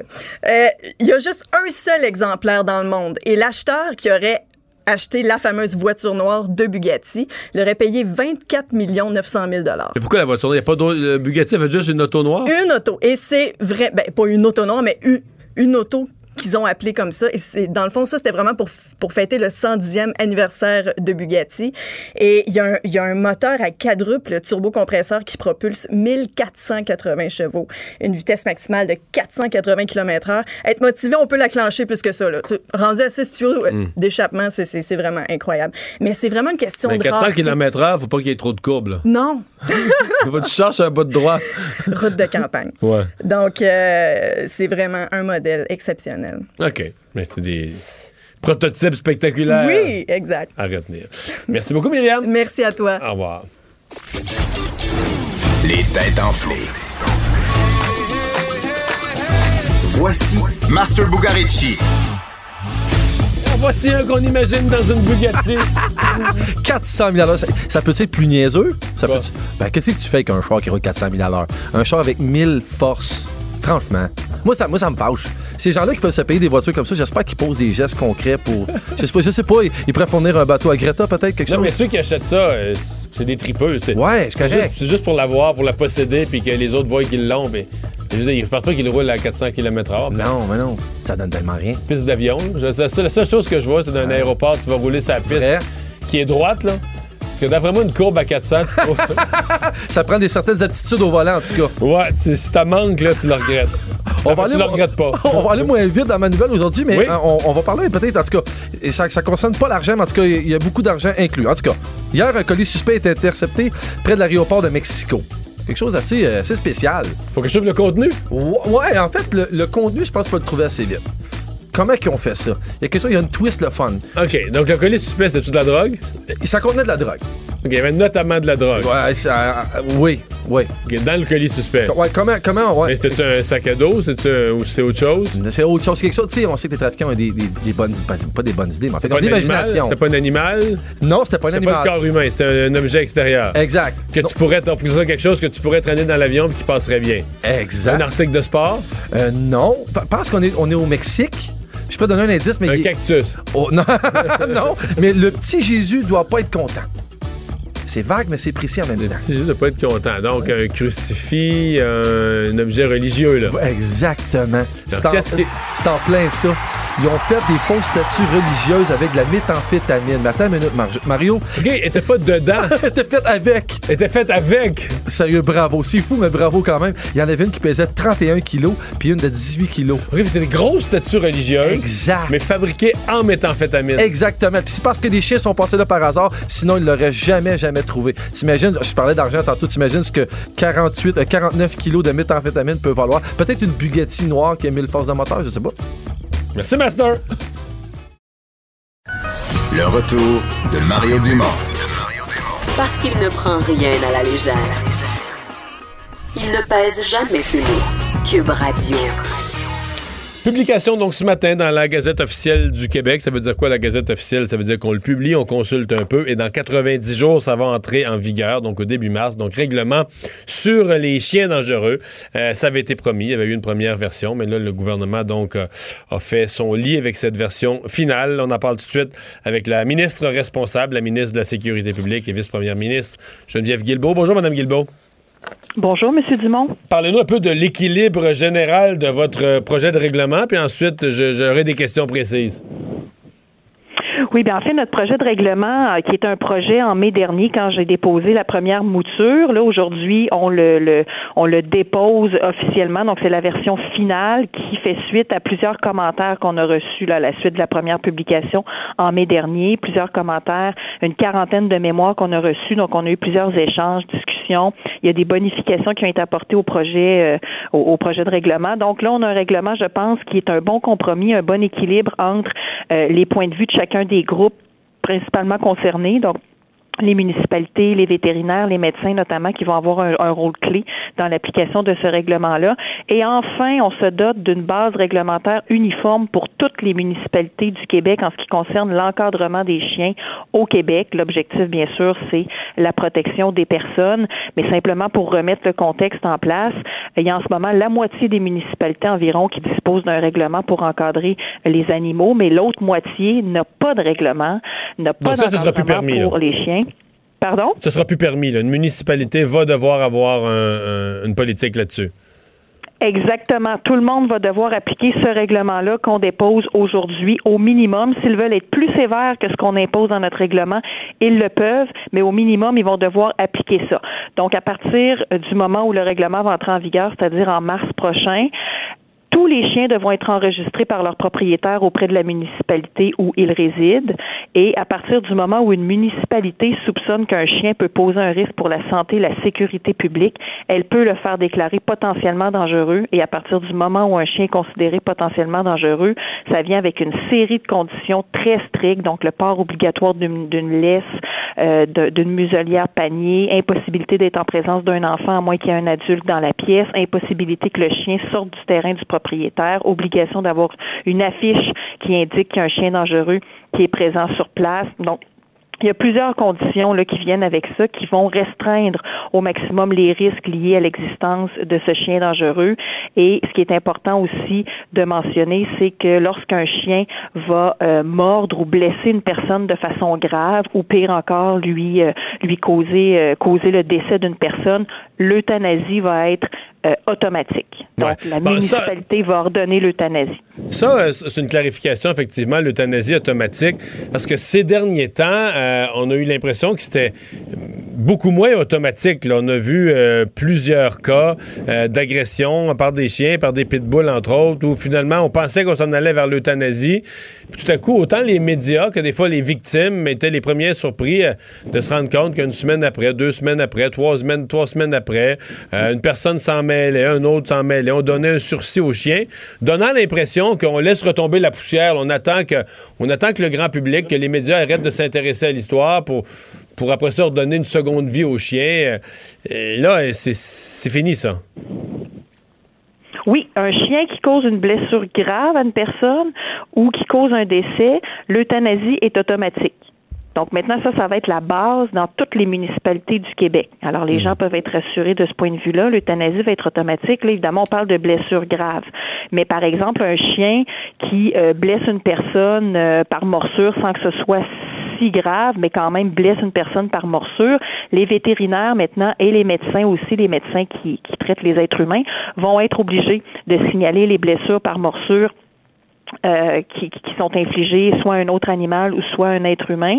Et à ce moment-là, donc, la municipalité va être informée du fait que ce chien-là euh, a, de, a fait, a infligé une blessure à un animal ou à un humain et va pouvoir le soumettre à l'examen d'un vétérinaire, va pouvoir, comme je disais, le déclarer potentiellement dangereux. Ou si elle ne choisit pas de le déclarer potentiellement dangereux parce que, par exemple, la blessure est pas si grave que ça, mais quand même soupçonne peut-être qu'il y a une dangerosité potentielle, peut, euh, peut astreindre le propriétaire du chien à d'autres conditions. On peut même aller jusqu'à lui interdire de posséder le chien, à l'obliger à s'en mhm. départir.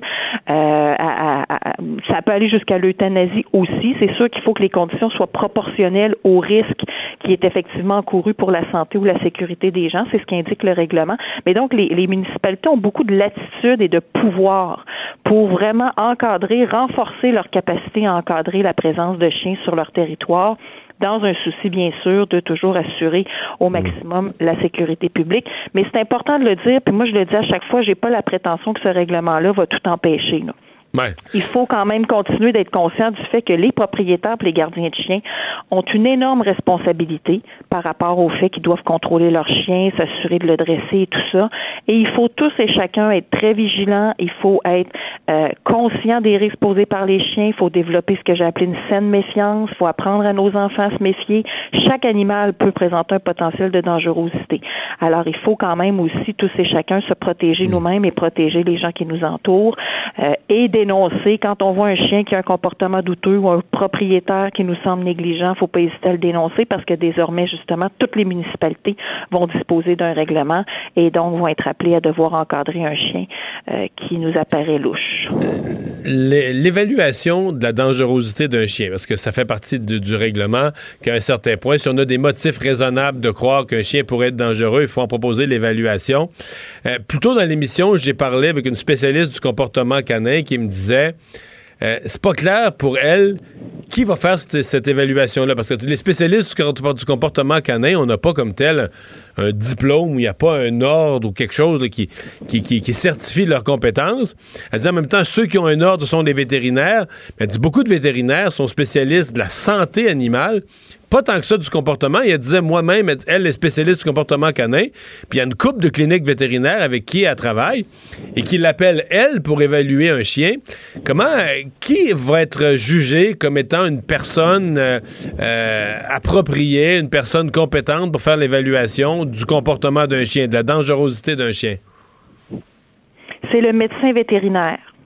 C'est vraiment le médecin vétérinaire qui est la personne désignée, euh, avisée pour poser ce type euh, de diagnostic ou faire ce type d'évaluation. On parle évidemment d'un chien, donc le médecin vétérinaire euh, apparaît tout désigné là, pour faire ce travail-là. C'est pour ça que je vous disais aussi, on a déposé un premier projet de règlement dans lequel il y avait euh, certaines prescriptions, donc certaines choses qui étaient prévues. On a eu des discussions par la suite avec l'ordre des vétérinaires pour nous assurer qu'ils étaient confortables, euh, qu'on arrivait au compromis qui permettait de dire parfait, on est à l'aise avec ça. Euh, donc, on a fait certaines petites modifications, entre autres choses. On a introduit la, notion, si on veut, de, de jugement puis d'évaluation clinique, dans le sens où, euh, dans la première version du règlement, toute blessure dès qu'un animal euh, infligeait une blessure à un autre animal ou à un humain, que même des fois c'est du petit mordillage ou tu sais ces deux animaux là qui font des qui, qui, qui chicanent ou en tout cas qui se mordillent de façon somme toute inoffensive, aurait été obligé de le signaler. Alors là on nous disait ça devient un petit peu on on n'atteint pas nécessairement l'objectif donc on introduit euh, cette notion de dire ce sera si le vétérinaire juge qu'il y a un risque potentiel pour la santé et la sécurité publique donc que la blessure est suffisamment grave pour devoir être signalée à la, à la municipalité parce qu'ils sont vraiment les, les personnes expertes là, pour être en mesure de faire cette évaluation-là. Ce qui les empêche pas de déclarer quelque chose, c'est dans le doute, ils peuvent toujours le déclarer quand même. Mais on a ajouté cette notion d'appréciation clinique propre à l'expertise des vétérinaires. Dernière question, Madame la ministre. Là, euh, la déclaration obligatoire. Donc, votre réponse là-dessus était très claire. Un médecin euh, ou un, vé- un vétérinaire qui constate via l'animal ou via l'être humain mordu une morsure là, euh, doit en aviser euh, euh, la municipalité. Est-ce que euh, votre gouvernement va, prévoir un registre? Est-ce que la municipalité va prévoir un registre? Parce qu'il y a des gens qui souhaiteraient qu'au Québec, on développe, à partir de cette déclaration obligatoire, un registre des mordures de chiens, lequel registre inclut la race? Pour pouvoir avoir des statistiques, exemple, dans trois ans ou dans cinq ans, si on fait une réévaluation de, toute la situation et du, du règlement, qu'on puisse dire, ben écoutez, on n'avait pas voulu, on n'a pas voulu intervenir sur la race à l'époque parce que les vétérinaires nous disaient de pas le faire et patati et patata. Mais là, on regarde notre registre, puis 60% des morsures, c'est des pitbulls. Euh, on, veut, il y a des gens qui veulent avoir ces données-là. Il y a des gens, évidemment, qui veulent pas compiler ces données-là parce qu'ils se disent, faudrait jamais qu'on puisse viser une race de chien, c'est un racisme de chien. Il y a toute un- une histoire à ce sujet-là, mais il y a des gens qui voudraient qu'on documente, statistiques à l'appui, quels sont les chiens qui causent le plus, souvent des, euh, des dommages?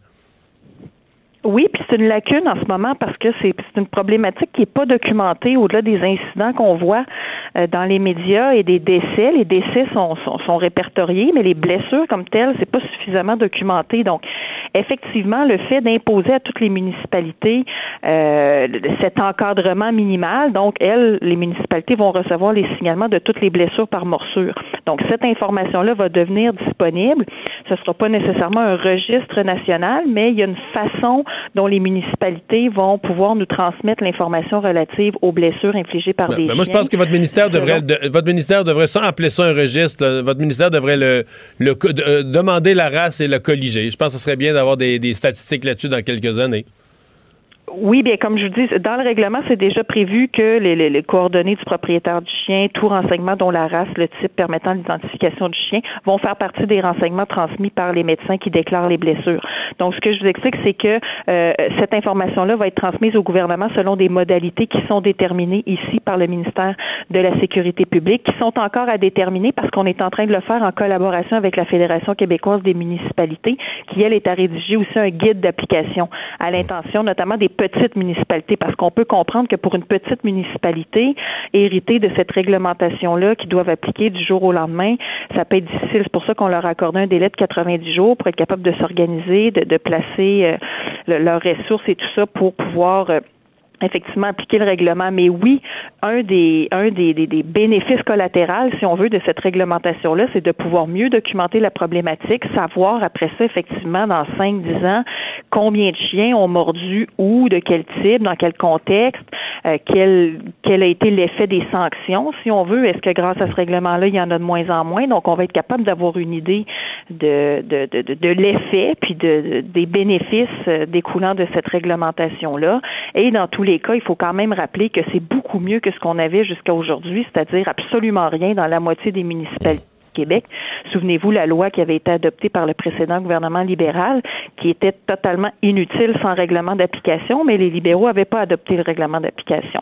Donc nous, on le met, on le met en place et on l'espère bien, ça va réduire au moins les risques d'attaque de chiens, le nombre de morsures et tout ça. Mais je le dis, je le redis, le risque zéro, malheureusement, n'existe pas. Il faut continuer d'être sensibilisé, d'être vigilant, d'être prudent, de dénoncer et, euh, et de se comporter intelligemment, finalement. Et là, je m'adresse beaucoup aux propriétaires de chiens. Madame Guilbeault, merci de nous avoir parlé. Le retour de Mario Dumont. Joignez-vous à la discussion. Appelez ou textez 187 Cube Radio. 1877 827 2346. C'est l'heure de la chronique politique avec euh, Gilles Barry. Salut Gilles.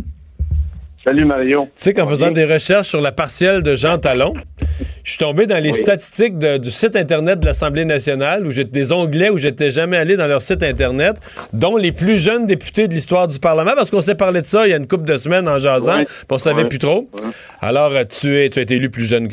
deux mois plus jeune, et tu es donc le neuvième plus jeune élu de l'histoire du Parlement, puis moi, je suis dixième. Nos deux, Bon, noms, ben, regarde, nos deux noms suivent dans la liste. Ben, c'est bien. Ça va nous porter chance. Je sais pas. Écoute, euh, je te parle de Jean Talon Oui. parce qu'ensuite, je vais te parler de la loi euh, sur les congés parentaux. Oui. Euh, Jean Talon m'a allé droit au but, Mario. Dans le fond, aujourd'hui, ce que je veux, c'est de poser des questions euh, aux gens qui se présentent euh, à, la, à la tête du Parti libéral, à la tête du Parti québécois, des questions qui devraient alimenter la réflexion en vue de, de préparer leur, leur plateforme, euh, leurs arguments, et sur quelle base, d'ailleurs, les militants ou de chaque parti devraient élire leur prochain chef. Alors, j'en ai j'en ai deux qui, qui touchent les deux partis, là, euh, sans équivoque. Qui peut conduire les troupes euh, du Parti libéral et du Parti québécois pour gagner la prochaine élection, ou pire, former l'opposition pour la prochaine élection générale au Québec? Qui peut avoir la crédibilité, la vision, le contenu pour reconquérir l'électorat francophone? Et là, j'ai des questions plus spécifiques au Parti libéral. Comment faire et quel sera le plan du futur chef pour reconnecter, comme a dit euh, Gaétan Barrette cette semaine, avec les francophones, qui est un peu le constat de la défaite de, Jean Talon. Euh, le chef, qu'est-ce qu'il va faire pour redevenir nationaliste sans provoquer des départs de sa base assez solides des, des, euh, des gens qui adhèrent beaucoup à la thèse du multiculturalisme, qui sont situés naturellement dans la grande région de Montréal? Quelle sera la position du chef du Parti libéral si la Cour suprême du Canada invalide la loi sur la laïcité, c'est-à-dire la loi de 21? Quelle sera la position du chef du Parti libéral si la Cour suprême n'a pas invalidé, mais on se retrouve en élection? Quelle va être sa position sur cette question lors de la prochaine élection générale? Quel sera le plan du Parti libéral sur l'immigration, bar ouvert ou sky is the limit? Euh, et quelle sera la position du Parti libéral euh, pour euh, les immigrants qui partent d'ailleurs, qui viennent ici, qui veulent imposer leurs conditions et leur mode de vie, leur mode de vie auprès de la société d'accueil, c'est-à-dire la société québécoise? Et une dernière question pour le Parti libéral, la Constitution de 82, qui a été signée sans l'accord du Québec, alors euh, qui a instauré le gouvernement des juges, est-ce que le prochain chef du Parti libéral est d'accord pour faire reconnaître le Québec dans la Constitution à partir des revendications historiques et traditionnelles du Québec depuis les 50 dernières années? Et pour le PQ, qui ressemble malheureusement de plus en plus Mais excuse-moi, je t'a- je t'arrête, mais pour le Parti libéral, t'as- envoyé ça en rafale, là. On s'entend que c'est une série de questions vraiment difficiles, là. Ou si tu veux aller rechercher les Ben, questions telles que ben. des formulées, si tu veux aller chercher les francophones, puis aller chercher des tranches d'électorat euh, au Témiscamingue puis à Rivière-du-Loup, là, tu risques d'avoir dans tes propres militants présentement, dans les comtés de l'ouest de Montréal, puis dans tes associations de comtés, des gens qui vont crier, qui vont menacer de démissionner, qui vont dire c'est pas ça le Parti libéral qu'on veut, puis tout ça, là. Mario, tu as dit dans ton article ce matin, M. Bourassa, à un moment donné, pour défendre la loi 101, qui a décidé de prendre le taureau par les cornes. Il y a des Anglos qui ont quitté le parti, ils ont fondé euh, le Parti Égalité, mais il a amassé la majorité francophone, puis ça lui a donné un gouvernement très majoritaire. Les questions que je pose, Mario, elles sont au cœur des questions qui doivent être posées raison. lors de la prochaine chou- prochaine course raison. du Parti libéral. Au PQ maintenant. Je, je veux te parler, je veux te parler du PQ qui ressemble malheureusement de plus en plus au vieil homme et la mère de Ernest Hemingway, Eh boy. parce qu'il rapporte à peu près juste des squelettes lors des soirées électorales. C'est pas drôle. Pourquoi le PQ a-t-il fait fuir le vote nationaliste? Première question qu'il doit répondre. Pourquoi le PQ ne galvanise plus le sentiment national? Pourquoi le PQ a fait appel à tout le monde, sauf aux nationalistes, depuis plusieurs années? Pourquoi le PQ, depuis André Boisclair, a délaissé les raisons historiques de son combat, c'est-à-dire la référence au peuple fondateur de ce pays? Et pourquoi on a toujours tendance, on prend plus de progressistes, plus de verts et plus d'altermondialistes?